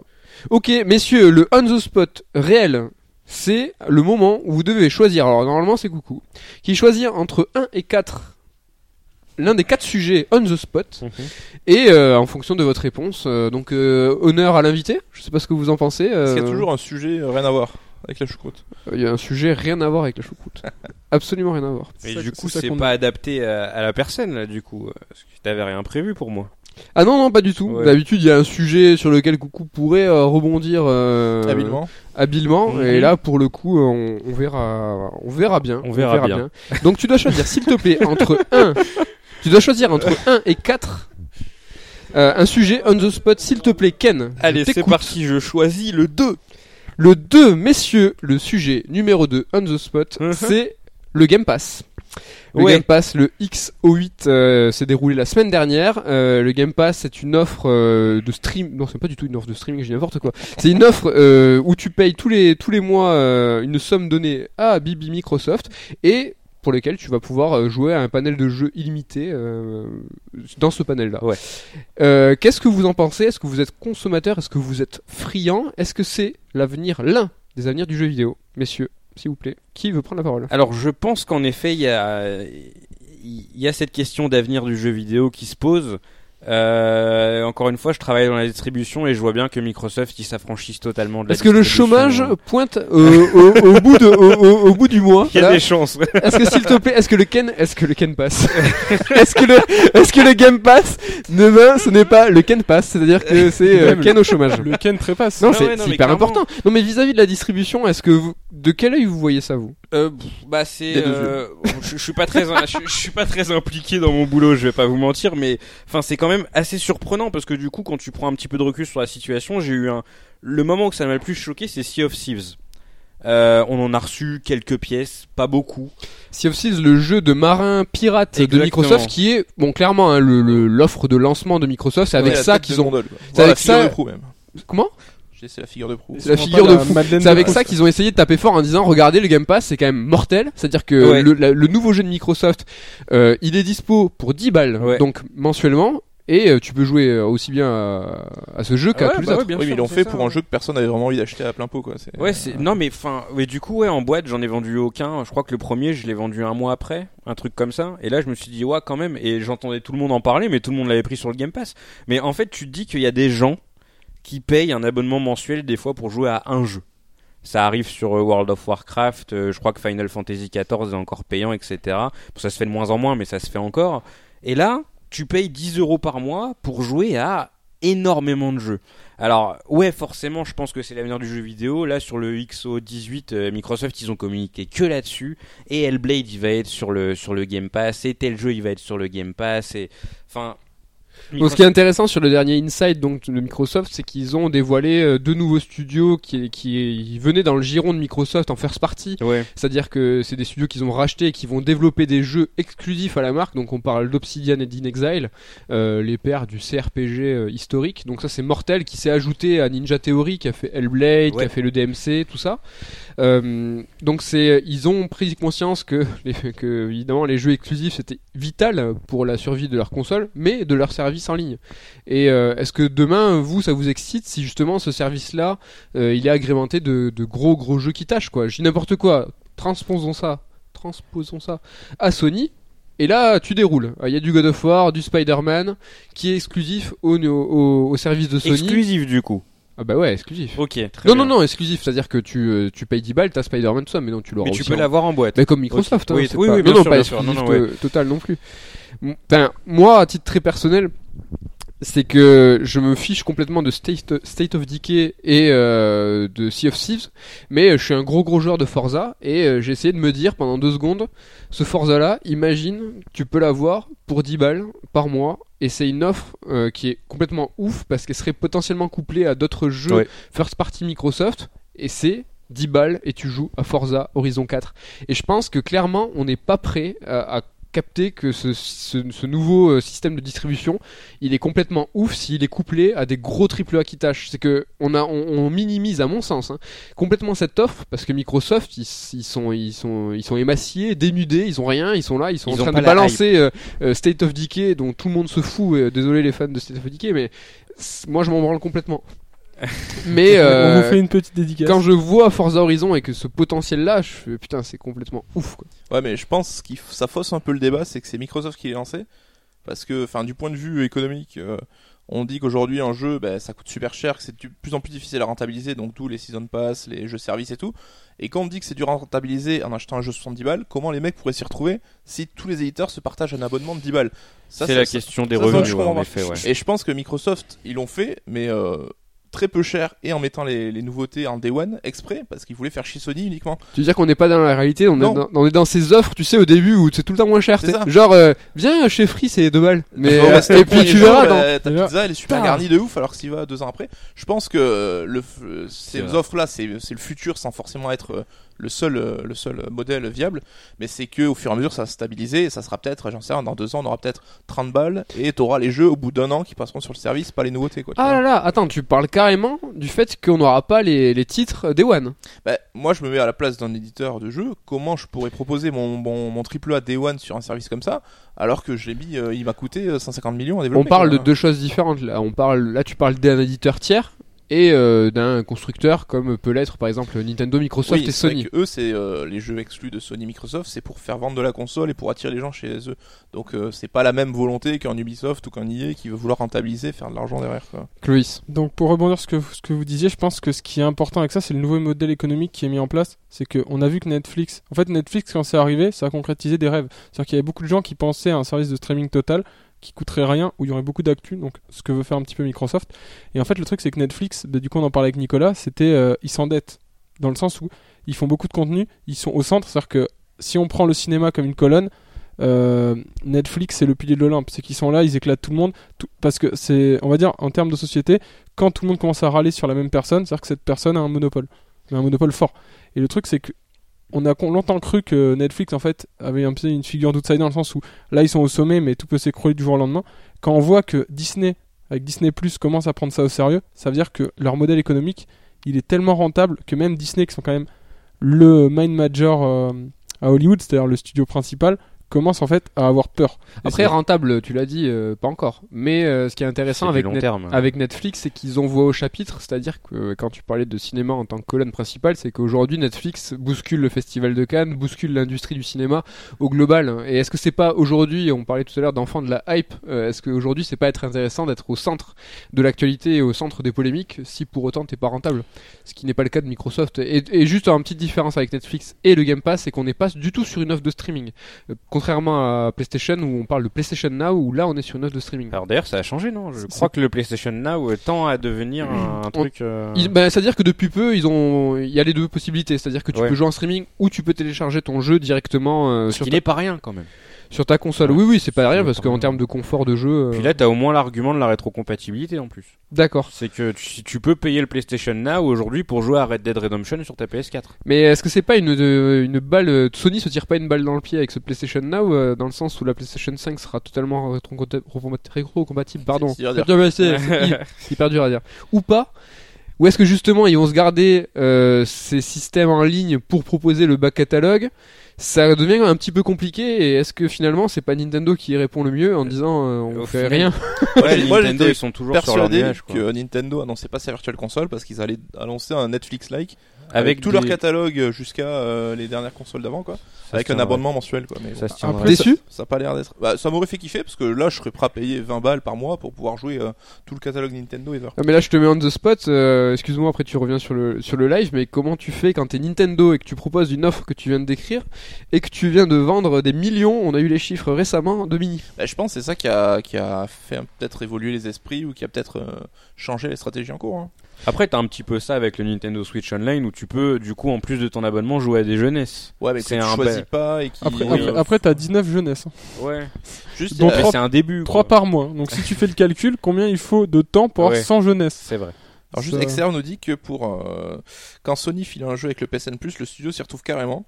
Et que c'est la même chose pour Microsoft et le Game Pass, ils peuvent largement payer le studio. Alors après, moi j'ai envie de dire un truc par rapport à ça, c'est que ce modèle économique du streaming, ça fait une manne financière incroyable tous les mois. C'est-à-dire que t'as pas à attendre que ton jeu devienne rentable ou qu'il se vende, c'est que t'as des sous qui tombent tous les mois. Et que- euh, Et oui, que les gens restent abonnés parce que t'as toujours un truc à faire. Moi, la vraie question que je me pose avec ce, ce système économique qui, qui tend à, à progresser petit à petit, parce qu'on a vu à l'E3 d'ailleurs que EA allait proposer un truc similaire, si je ne m'abuse. Donc au final, les éditeurs tiers, ils se disent, bon, bah, puisque les gros euh, constructeurs le font, bah, on va le faire aussi de notre côté, quitte à avoir notre propre part du gâteau. Euh, le truc qui m'inquiète un peu plus, moi, c'est que forcément, ça va faire évoluer la façon de consommer le jeu vidéo.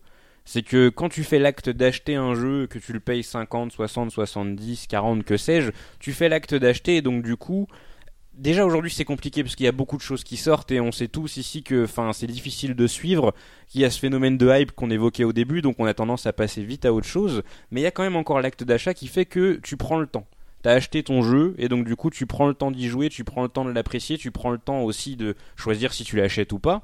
Et le truc c'est que quand tu te retrouves à payer 10 balles par mois pour jouer à ce que tu veux comme tu veux avec un catalogue phénoménal, bah forcément je pense que tu vas avoir tendance à un peu plus torcher tes jeux, un peu comme quand t'es sur Netflix et que tu binge watch comme un gros bâtard parce que enfin Ça me rappelle une, une époque euh, de PlayStation demander. 1 hein, où on mettait les consoles à l'envers, Ouais. je sais pas si vous en rappelez. euh, tu pouvais graver les CD. Oui bah oui, euh, Et oui c'est vrai. Et vrai. on avait une consommation des jeux qui était tout autre. Mais là aussi, enfin, ça changera même la façon de développer. Qui a intérêt à faire un jeu long aujourd'hui si avec ce système, tu vois Oui, Que ton jeu, on te paiera qu'il fasse, enfin, tu paieras pas si le mec il reste sur du long terme dessus. Là le encore. jeu à service, c'est peut-être l'opposé de ce phénomène. C'est la manière opposée de répondre à ce manque-là. Et on est à l'opposé aujourd'hui des deux jeux qui sont au centre de notre podcast, qui sont Assassin's Odyssey qu'on a, on a un peu survolé. Je suis un peu et Red Dead 2. Enfin, ces deux jeux euh, massus avec une longévité de ouf, avec des, des quêtes annexes de dingue. Euh, qui va développer ça pour du Game Pass? Enfin, c'est nous ouf. dit Ken, la voix de la sagesse. Bien sûr qu'il y a une nouvelle. Et Damien nous demande aussi à quand l'abonnement mensuel Third. Alors blague à part, on nous l'a souvent euh, demandé. on nous a souvent posé la question. L'abonnement mensuel pour recevoir tous les bouquins Third. Mais compliqué. C'est euh, 100 balles Mais là par pour le coup, enfin nous, je pense que économiquement, ça serait pas.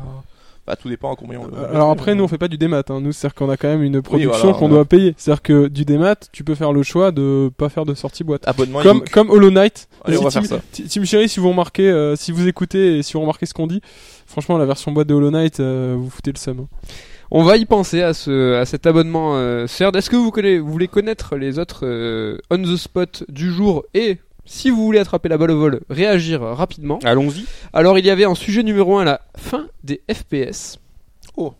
C'est-à-dire que euh, si on regarde un petit peu la fin d'année, euh, il y a évidemment le Call of, il y a le Call of pardon, il y a le Battlefield, mais finalement euh, le FPS qui à une époque euh, était euh, le genre euh, roi, euh, aujourd'hui, bah, est-ce qu'il y a du gros FPS euh, scénarisé Oui, euh, c'est là, c'est solo, comme on dit. Oui, oui, c'est solo. hein. avec Oui, Fortnite et PUBG. Fortnite et Il y PUBG. a jamais eu autant de FPS. Mais Bah, je là, crois- a plus de, a plus de mode solo Ben, d'ailleurs. c'est ouais, c'est un petit peu en réaction à ça. J'en ai rien à foutre. Euh, en... Non, pas forcément. Je suis pas, trop joueur de. Mais c'est vrai que oui, le FPS scénarisé, c'était un peu la nouvelle, le nouvel Eldorado. Ça s'est un peu calmé. Mais c'est- aujourd'hui, c'est plus le Après- monde ouvert en troisième personne, comme on disait. Après, c'est pas des effets de mode, parce qu'un truc comme Skyrim, a- par exemple, c'est du FPS. Ouais, mais t'as toute la dynamique euh, RPG autour. ouais, c'est Ouais, ça- RPG en vue subjective. que- euh, ça- non, mais que moi je ça reste du je, FPS, je quand mets ça. Ouais, je, je suis d'accord avec Louis. Hein, je mets ça là-dedans. C'est que à Tu dire que le- ouais. ah ouais ouais Skyrim. Ben tu vois, c'était euh, la représentation subjective, en fait. Voilà. qui c'est prioritaire. et- Moi, je C'est- pensais que C'est pas des effets de mode. Parce que par exemple, je pense à Deus Ex, c'est du Lequel FPS aussi, tu vois. Oui, mais Deus Ex, il s'est justement viandé dans les charts. Et c'est peut-être ça aussi qui a fait que euh, c'est peut-être plus dans l'air du temps. Bah, on va dire. Skyrim alors. Même Dishonored, enfin, c'est vrai que. Ouais, beaucoup, justement, ouais, je pensais justement à tous ces jeux Bethesda type euh, bah, Dishonored, Prey, euh, qui s'est mangé une grosse bâche aussi. euh, que de bons jeux. Doom aussi s'est mangé une grosse bâche, euh, donc euh, il y a eu pas mal de jeux comme ça, ouais, qui. euh, Doom c'est ouais, mais euh, Doom c'est pas vendu. Il a quand même. Euh, Ouais, il Doom ça va. marché. Après, il a, il a, il a relancé. Ouais, il a quand même relancé une grosse saga. Il Je est- l'ai eu très très vite Ouais. en solde à 10 balles quand il même. a, eu- ça c'est les vrais bails. Après, il y a un- il y, a un nouveau Doom qui arrive, ça veut dire quelque chose. Oui, c'est vrai, c'est vrai. Je pense qu'il a quand même réussi à faire son comeback. Et est-ce qu'il y a un Dishonored 3 Ouais, je pense pas. Alors, qu'est-ce que le- c'est euh, Dishonored? Je ne connais pas cette Ah là là. licence. Après, on nous dit, euh, il y a du Wolfenstein aussi, et que, par exemple. Cyberpunk, ça sera en vue FPS. Ce Ah. qui a contrarié quand même pas mal de gens, mais c'est vrai que le prochain gros gros jeu de CD Projekt, c'est ça. Et Excel raconte, euh, rajoute que c'est vrai que c'est plus peut-être du côté de la scène indé ou des double A que, comme Metro, Projet Warlock, les, les FPS se retrouvent. C'est pour ça que moi je parlais d'effet de mode, c'est que je pense que c'est bête à dire, mais tu habitues le public à quelque chose et en fait t'essayes de capitaliser sur ce que le sur les exigences du public. Tu vois, c'est pour ça qu'on parle de monde ouvert. Pourquoi tout le monde fait du monde ouvert? Le public est habitué au monde ouvert, c'est ce qu'il demande inconsciemment, tu vois. Tu sais, ça te. Ça te Ouais, mais j'attends que les développeurs me surprennent et ne donnent pas au public ce qu'il attend. Après, j'y pense. un dé. Mais il y a eu Resident Evil 7 quand même. Mais Même si ça commence un petit peu à remonter maintenant, ça fait bientôt deux ans, mais il y a eu Resident Evil 7 qui propose pas de monde ouvert, qui propose euh, du first person euh, pur et dur, et il a réussi à se sortir du lot. Mais après, encore une fois, on revient au débat, au débat initial du podcast. C'est une question de nom et c'est une question de hype, je pense. Ouais, Et exactement. Le On the Spot numéro 3 qui était euh, Smash Bros jeu de fin d'année ou pas du tout. Oui, monsieur. Bah, t'es le seul ici à pas kiffer, donc euh, là, euh, je pense qu'il vaut mieux, il vaut mieux changer le Alors débat. Smash, Euh, c'est le jeu le plus incroyable du monde. Pourquoi? Parce qu'il y a toutes les licences. C'est-à-dire que si le jeu vidéo t'a touché dans ta vie, il y a forcément un personnage du jeu qui va te toucher. Et je parle pas. C'est vrai, c'est beau. Moi, je suis complètement hermétique à Smash Bros et les mecs, ils ont dû mettre des micros, ils, ils m'ont mis Cloud. C'est-à-dire qu'il y a absolument Et Snake. euh, et Snake. Et Ryu aussi. tu vois. Et Ryu. non mais Et je pense euh, Smash Bros c'est comme Harry Potter pour moi, tu vois, où je m'étais là, ouais, c'est un peu de la merde et tout. Et quand je m'y suis mis vraiment, bah, j'ai dit en fait c'est cool. Il y a Ken Master. Je pense que tu vas te, on va te, tu- on va te forcer à te mettre à Smash Bros et tu vas kiffer. Ce que j'aime avec Smash Bros, c'est qu'en fait, tu joues comme tu veux. Tu Ouais. vois, c'est que. euh, moi j'y joue pas. moi. Viens comme Oui. tu veux. voilà. Mais genre. et euh, et j'y joue pas et pourtant je vous éclate avec mon euh, Amiibo Weddy on donc la ça, version euh, ça. ma, ma version maléfique niveau 50 qui vous défonce. Mais excuse-moi, je t'ai coupé. Pas de souci. Non, mais ouais, je pense que. Enfin, moi, par exemple, Smash Bros, j'y joue sans objet. Du tout. Oh là là, les vois. puristes. J'ai envie de dire ma man. Voilà. Les vois. puristes. Et donc, du coup, chacun s'y retrouve. Euh, Bon, il y a les gros, euh, les gros, gros euh, Ardos qui vont jouer sur destination finale, la map méga plate, sans objet, un contre un, enfin, avec une tonne de restrictions, 4 vies, etc. Et en fait, justement, tu peux vraiment évaluer la façon dont tu joues au jeu selon les personnes avec qui tu joues. Si c'est des personnes plus casu, bah tu fous des objets, c'est le gros bordel. Et Il y a on rarement eu de jeu aussi paramétrable que Smash. Exactement, quand même. ouais. Et encore plus Pokémon. le dernier. ouais. Ouais, Et- mais c'est pénible, moi, si j'aime qu'on me prenne par la main. C'est un peu le monde ouvert du jeu de, de baston. C'est C'est-à-dire un que peu ça. il va falloir que je m'investisse pour que le jeu me le rende. Je peux, rebondir, euh, je peux rebondir sur ce que tu disais, Ken. Ouais. Alors, moi, je trouve que ce qui est important dans ce jeu de combat, c'est la courbe de progression. Et Smash, c'est une courbe de progression. C'est comme quand tu fais du vélo sur une petite courbe. Ouais. C'est, c'est nickel. En fait, t'es, Pas plus qu'un autre jeu de combat. Si, ah, carrément. Parce que Smash, euh, tu peux kiffer même si tu sais pas jouer. Tu comprends la touche de saut, comment on fait des Smash sur le côté. Tu commences à tâter un peu. Et en fait, la courbe de progression, euh, je trouve, elle est très très importante. Et surtout, là où je suis d'accord avec toi, c'est que c'est pour tout le monde. C'est-à-dire que si t'es un kikou, tu vas kiffer. Ça fait longtemps que j'avais pas Et entendu. tu vois, par exemple, tu parlais de destination finale. où les, en fait, les, les, les tendus de ce jeu, ils jouent que sur destination finale parce Oui, que, oui, voilà. oui. Et ben, tu sais ce qu'ils ont fait dans Ultimate? Tu peux mettre toutes les maps en destination finale. C'était le cas sur Wii U aussi C'est d'ailleurs. pas, c'est Euh, pas la violence, ça. ils, ont dit, ça. vous aimez bien ce terrain? On vous fait trois versions de tous les euh, terrains. Voilà. pour tous les styles de jeu. Donc ça te fait euh, 100 maps. C'est vrai que c'est hautement soutient le paramétrable. mettre sur euh, Smash. Donc voilà, prochaine réunion de l'équipe. C'est ben, pour on ça que t'es pas là, Damien. Et on vous laissera vous jouer à, à Xenoblade ensemble, peut-être. Je ne sais pas. Oui, on fait deux teams. euh, et le dernier strike, Désolé. messieurs, café en capsule ou café soluble C'était euh, la question, le, le, le, le numéro 4 des On The Spot. Bah, plutôt capsule, mais le budget est pas le même. hein. Bah, il faut savoir qu'on est équipé. Non, non, non, mais on est équipé à la rédac. En fait, c'est deux deux écoles. Mais qu'est-ce qu'on utilise tous les jours C'est Ah, le le Nanto ou le. Attends, il y a filtre et soluble, hein, parce que moi chez moi j'ai du soluble, c'est le truc où tu fais chauffer l'eau, tu sais comme un camping. euh, Oui. Ça c'est le niveau euh, Ah, moins parce que moi, moins donc, euh, filtres, moi. Café Ouais, filtre. mais là on a du filtre. Ça c'est parce que tu liken en fait. T'es en mode survie. Ouais, mais finalement, est-ce que le, le, le café filtre aujourd'hui n'est pas hyper à la mode? Parce que l'Americano, l'Americano aujourd'hui, bamam, euh, petit Starbucks, Ah, c'est plus euh, pratique et moins cher, mais c'est quand même putain de moins bon, on est d'accord. Et attends, quand tu vas à Starbucks, excuse-moi, tu prends quoi toi? Ça dépend. Un Tu Americano prends un macchiato. Tu euh, prends. caramel. bah, pas du tout. Après, le truc, c'est que le filtre est forcément plus engageant. Tu vois, c'est que t'achètes ton paquet de café, tu vas, à part si t'achètes beaucoup de paquets de café, mais dans ce cas-là, tu vas consommer le même café pendant longtemps. Il est bon, mais tu le consommes le même pendant longtemps. Alors que la capsule, de temps en temps, tu te fais des petites surprises comme ça. Des trucs tu bien débarques à la rédac, on te sert un café à l'orange, tu fais oh. On t'a servi un café à On l'orange. garde des capsules pour les invités quand même. on est- Exact. Est-ce que Exactement. t'as pas kiffé? Ah, le café à l'orange était excellent, ouais, clairement. Eh, on nous pose quand même ouais. les vrais bails. Cafetière à piston ou cafetière italienne. Ah non, mais Alors, là vous allez qu'est-ce- trop loin. Pour... Là, euh, là vous allez trop loin Alors, pour moi- nous, messieurs. Vous êtes vraiment trop forts. Euh, juste en parlant de Bombay, euh, pourquoi euh, nous on a du café euh, filtre? Parce que Clovis nous a ramené euh, 15 kilos de, de café euh, acheté à 3 balles. 30, 30 kilos parce que deux fois. Et en plus c'est du putain de café. Mais donne le mexicain. bail, on sait jamais, Toulousain, ami Toulousain. Alors si vous êtes toulousain T'es allé au étudiant, pas de la case envoyez-moi un MP sur Twitter. Ah ça, tu balances pas Ah non, mais le Ah mec, là il là, balance le jamais, mec comme le- balance pas, c'est c'est bon. euh. Un coup sur Snap, vous aviez balancé des, je crois que c'était des chocolatines au Nutella. Ah putain, des pâtes d'ours mon gars. C'était- Des pâtes des d'ours, pâtes d'ours. pâtes d'ours Ah au. Nutella. Alors C'est Clovis qui les avait trouvés, Ouais. j'ai jamais su Ouais. où il les avait bah, je trouvés. peux Mais te il donner- balance- Alors moi je suis très partisan de l'omerta. C'est-à-dire que si on, Chacun s- sa merde. si on se connaît, on se connaît. Si on se connaît pas, euh, je te- bah, eh ben, vous me demandez et on voit. Mais en vrai, euh, si tu veux les pâtes d'ours au chocolat, Mhm. Enfin au Nutella, Ouais, j'ai plus le nom de la boulangerie, mais je sais exactement où c'est. ok. Mais Bah, ça on se ira. file. euh, C'est aux amidonniers. Voilà. Très Donc bien. ça c'est euh, le bail se file, mais pas pour le café. Il faut pas déconner. Ouais. On va finir sur la rubrique de fin, messieurs. Alors en revanche, normalement, on se fait un ping-pong avec Coucou sur une carte blanche une carte noire. Je parle pas, pas de raquette. de glace ni de tennis. C'est-à-dire que la carte blanche, c'est que vous imposez à l'un d'entre nous ou finalement à nos spectateurs auditeurs Mhm. une œuvre. Alors ça peut être un film, un manga, un livre, un jeu vidéo en mode non mais ça je te fais carte blanche sur ça parce que c'est juste ultime. Genre, Et vas-y, fais confiance. T'es obligé, fais confiance. Il faut que tu le fasses dans ta vie au moins une fois. Et la carte noire, c'est la même chose. Sur ça, fais-moi confiance, il faut pas le faire. Donc comme on est quatre, Ah, c'est tendu. chacun choisit ou une carte blanche ou une carte noire. On va, ça serait un petit, petit- un petit peu, un petit chip. Ça serait un petit peu trop long. Sinon, qui veut commencer? Clovis, est-ce que t'as une carte blanche ou une carte noire à faire? Coucou. Coucou. Le temps qu'il réfléchisse, sa chambre, hein, on demande ce que c'est une chocolatine. Alors j'ai envie Rentre de. pas. Non, non, Alors, non, alors, Clovis, non, non, je Clovis, je- réponds je- pas. je Clovis, dire un truc. pas. Ne fais pas de salut nazi. Je- Réponds pas, réponds pas à Je sais pas si vous avez vu, mais en Chine, ils font des pancartes de boulangerie française. Ils disent pas pain au chocolat. Ne donne pas d'argument. Ah, Donc c'est- je dis ça, je dis allez, allez taper les Chinois, allez pas taper les Toulousains. Allez, euh, ne, ne réponds pas, Je Clovis. suis allé en Lettonie, c'était marqué chocolatine en laiton. euh. Bon après c'était un piège parce que le mec venait C'était du un peu sud. dur. quoi. C'était un boulanger français qui venait du sud-ouest. je mais bon. à Ça faut pas le dire, ça faut pas le dire. On Moi, est, j'ai un- on j'ai est une partout. s'en bat les couilles. Coucou.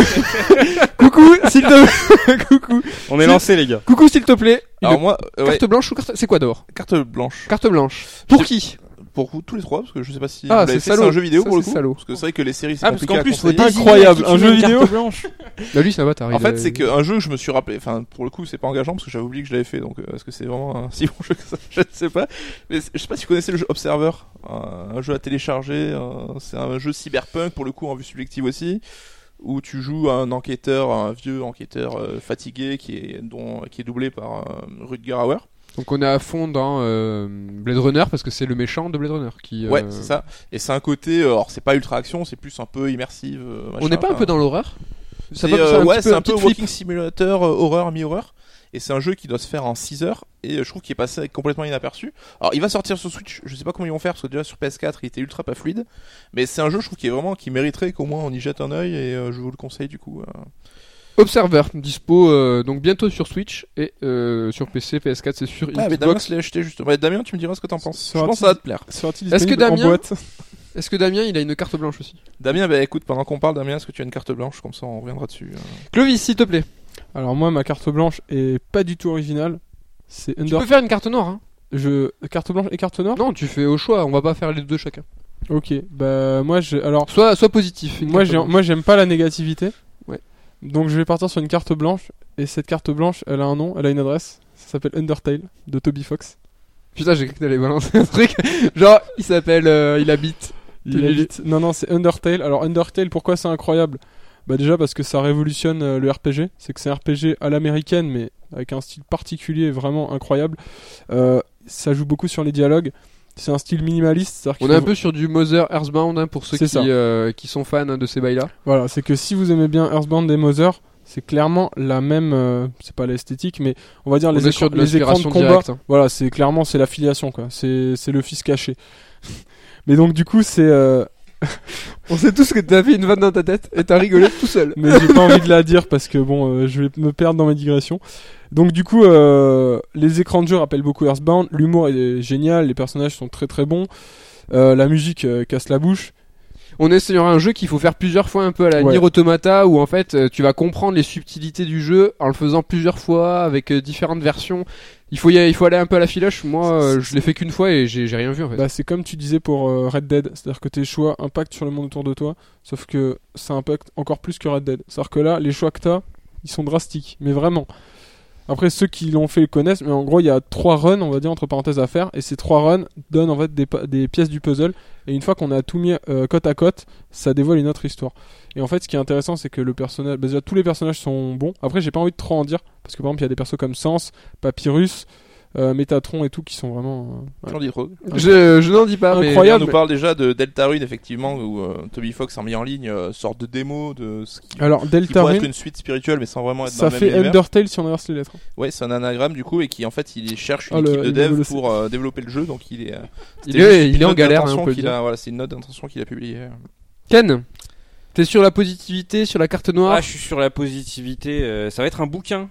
Ouh, tant qu'à faire, enfin, enfin quelqu'un euh, de, de on est, on est chez. Bon après, La euh, légende Kingdom Hearts. on est Tome 2, déjà Alors, dans un c'est premier temps. Street of Rage. tu conseilles ton livre. Tu conseilles ton livre Non, non, je vais pas conseiller mon livre. Non, j'ai pas, j'ai pas un ego surdimensionné, mais quand même, sait-on jamais si vous avez un ludothèque à commander, euh, pensez à Street of Rage. Non, je voulais conseiller euh, un bouquin bah, sur le jeu vidéo aussi, euh, qui est, euh, qui s'appelle The Sega Arcade euh, Revolution.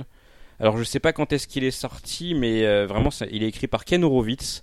Euh, là, je l'ai défoncé dans tous les sens. Le petit bouquin, homonyme euh. Ouais, exactement. Ouais, il s'appelle Ken d'ailleurs, le mec. Et euh, non, ça Pas comme si c'était rare. ça retrace l'histoire de Sega, donc du, du tout début jusqu'à jusqu'au au, au sein des années arcade, pachinko, etc. euh, euh, sur la sur la fin, sur les années 2000. C'est extrêmement bien documenté. Ça reprend vraiment les choses point par point. Euh, ça va au fond des choses. J'ai pu voir dans ce bouquin des choses. Par exemple, il y a quelquefois des, des choses qui sont déformées dans l'histoire avec le jeu vidéo. Je pense que vous connaissez ça. Des, du bouche à oreille qui petit à petit se transforme en Espèce enfin, de légende urbaine. euh, Exactement, ouais. euh, et euh, c'est le seul bouquin que j'ai trouvé sur sur l'histoire de Sega où vraiment le mec il met il met les choses à plat et il dit oui bon beaucoup de gens disent ça mais c'est pas le cas, ça s'est passé comme ça. Et vraiment c'est un plaisir à lire. Euh, Il y a des photos d'époque euh, sur le chemin euh, du staff etc. Et vraiment pour quelqu'un qui qui kiffe Sega. Euh, et mine de rien, enfin en toute euh, en toute humilité, hein, enfin Sega c'est un truc que je dis quand même beaucoup et le bouquin m'a surpris et j'ai appris des choses dans ce bouquin et du C'est coup, édité par qui plaisant. J'ai pas. je T'as pas que trouvé le- euh, McFarlane, si je dis pas de bêtises. Alors, le, le bouquin est qu'en anglais, si tu dis pas de Le bêtises. bouquin est qu'en anglais, exactement, ouais. Est-ce que pas tu un- penses, est-ce que tu penses qu'une petite édition française serait euh, De bonne foi, de bonne Ah, ça serait chouette. ouais. Ça serait cool. Ouais, ça Bah serait écoute, totalement hein, euh, écoutez, vous avez peut-être vécu euh, la naissance d'une idée. À voir, à suivre. bah écoute, euh, la carte blanche de Ken, c'est un Ouais. bouquin. J'ai la carte Sega Arcade euh, Revolution. La carte coup. blanche de Damien. J'ai vu que blanche tu Damien. sur Twitter. Ouais, ouais. que je vais Parce plus que soigner au passage. aussi. Et je t'emmerde, Clovis Quelle est Oui, ça me bat les couilles. euh, de... La désolé. Damien euh, conseille, alors à défaut de The Witness, vu qu'on en a déjà parlé, What Remains of Edith Finch, que j'adore aussi de ouf. Donc comme il précise, hein, c'est vraiment un jeu d'ambiance où on fait que marcher, il n'y a pas trop d'interaction. Mais voilà, c'est vrai que c'est un jeu qu'il faut pas trop en dévoiler, mais on vous le conseille de ouf, vraiment. Ok, ça roule. Ouais, du coup, je confirme, la maison d'édition, c'est McFarlane. de- Ouais. C'est une maison d'édition américaine. Ça marche. Voilà. On a deux secondes pour une question bonus? On a deux secondes. J'allais balancer la mienne, mais je vois que vraiment on tout le monde s'en bat les couilles. mais c'est pas grave. Ce qu'on écoute chez Sart comme album, alors j'ai envie de dire juste genre Clovis, vas-y toi. Et dis-nous un album, ton album du moment. Qu'est-ce qu'on écoute en ce moment? Ben ça Musique. être euh, le même. Moi, je vais parler de Gringe là. euh, Euh, Enfant Lune de Gringe. Enfant Lune. Que moi j'ai écouté par-dessus la jambe. Vous êtes assez déçus tous les deux. Par contre, euh, moi là, je suis à fond. Je me suis remis euh, Polaroid Experience de Youssoufa, qui est vraiment en termes d'écriture, c'est c'est des petites claques quoi, qui t'arrivent dans la gueule. Où vraiment il écrit trop bien. Et euh, Flint, ça va bien se passer. Donc voilà. euh, L'homme pâle qui sort bientôt hein, son nouvel album. euh, Janine, qui sort le 7 décembre. C'est l'album, hein, c'est pas la merde. de- C'est la mère de l'homme pâle. Eh Qui ben, est- euh, merci Flavien du coup pour tes recommandations musique, euh, je ferai tourner. hein. Faites beaucoup. tourner euh, vous vos cartes blanches, vos cartes Faites noires. vous-même faites sur, tournez sur vous-même. Faites tourner, faites vous. tourner, balancez dans les coms, dans les Twitter, les Facebook, les Discord, partout vos cartes blanches et vos cartes noires. Moi, là, ma- rapide, hein, je sais que vraiment normalement on est sur un petit euh, un petit duo, mais la carte blanche c'était euh, sans originalité aussi un jeu indé et c'était Céleste qui était normalement à destination de Coucou, euh, qui est un jeu incroyable qui est du pur gameplay pour le coup. euh, et là, ce que je trouve intéressant avec ce jeu, c'est que hum, c'est un titre qui a su allier euh, narration et gameplay. C'est-à-dire que vraiment, euh, tu souffres. C'est vraiment du super Meat Boy like. Euh, on est sur la team de merde. Comment il s'appelle ton jeu favori là Il est tout seul et il s'appelle Matt Thorson. Et c'est le studio, c'est Matt McGames. Ouais, mais tu sais le truc avec les arcs là. Towerfall, Ascension. Ascension. Towerfall, c'est ça. Excusez-moi, le l'outrage, cet oubli, je suis désolé. Mais en fait, c'est, il a su raconter quelque chose avec du gameplay et parfois c'est à, avoir le souffle coupé en te disant, ok, il a réussi à me faire passer cette émotion, cette histoire. Et c'est pas des lignes de texte, c'est pas des cinématiques, c'est du jeu pas d'en main et c'est suffisamment rare pour euh, le souligner. Donc euh, c'est Ouais, ma je suis carte, vraiment très chaud. c'est ma carte blanche, c'est Céleste. Il faut, on, on- l'a sur PS4, je préfère sur Switch, mais euh, c'est pas grave. on souffre. hein. Vraiment, on souffre, on souffre pour faire ça, mais ça vaut vraiment le coup. Euh, c'est l'heure de vous remercier à tous. Coucou Nico, Clovis, c'est la même personne, coucou Nico. Clovis et Clovis, Ken et Ken. Euh, merci d'être passé, Ken. Merci pour le setup, merci pour la lumière. Alors c'était super improvisé, mais. euh, C'était vraiment à l'arrache. Ça a l'air de Et fonctionner. pour ceux qui étaient là, vraiment, ultra merci. on Ouais, va ouais, essayer de merci prévenir. beaucoup, les gars. On va essayer de prévenir un petit peu plus en amont la prochaine fois pour qu'on puisse se retrouver tous sur le Twitch, sur le Discord et on préviendra sur Facebook et sur Twitter. Ah merde, Sirocco vient d'arriver dans le, dans le chat. Désolé mec. Sirocco, désolé mec, Salut, t'es un tu peu- passes boire une binge quand tu veux. On vous remercie, on vous fait la bise et on vous dit à bientôt. Et merci, Salut. merci au Discord, on le lit, on réagit et franchement ça fait plaisir. Tu sais que je dois couper moi pour le montage donc si tu me cales des gros bisous, vas-y cale un truc. Salut. Anybody, so make your choice right. Select and make your first pick. 10, 9, 8, 7, 6. Choose and pick the best one. 5, 4, 3, 2, 1. Select and make your first pick. 10, 9, 8, 7, 6. Choose and pick the best one. 5, 4, 3, 2, 1. Select and make your first pick. 10, 9, 8, 7, 6. Choose and pick the best one. 5, 4, 3, 2, 1. Select and make your first pick. 10, 9, 8, 7, 6. Choose and pick the best one.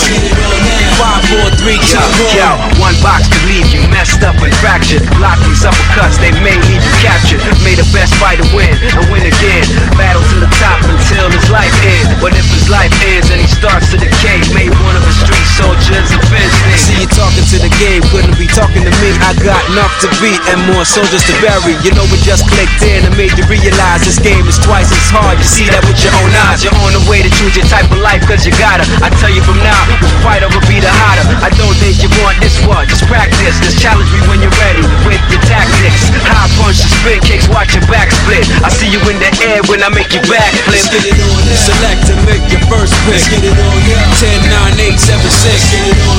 Choose and pick the best one. Let's get it on now. 5, 4, 3, 2, 1. Let's get it on now. Select and make your first pick. Let's get it on now. 10, 9, 8, 7, 6. Let's get it on now. Choose and pick the best one. Let's get it on now. 5, 4, 3, 2, 1. Let's get it on now. Select and make your first pick. Let's get it on now. 10, 9, 8, 7, 6. Let's get it on now. Choose and pick the best one. Let's get it on now. 5, 4, 3, 2, 1. Let's get it on now. Select and make your first pick. Let's get it the best one. Let's get it on now.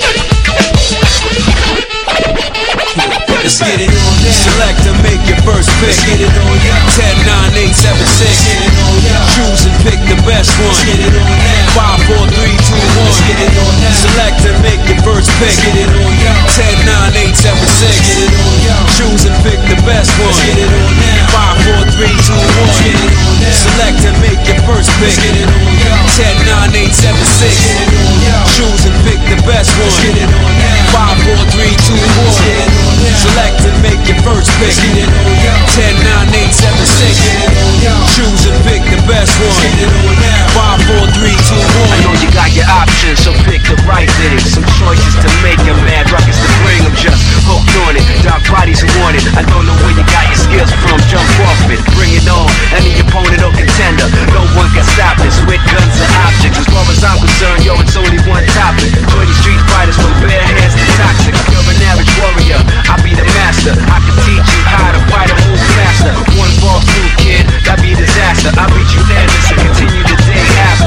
Spider 3, that's right, the third chapter. This game's for real, no lies and no actors. Pick your character, don't wanna represent your life. So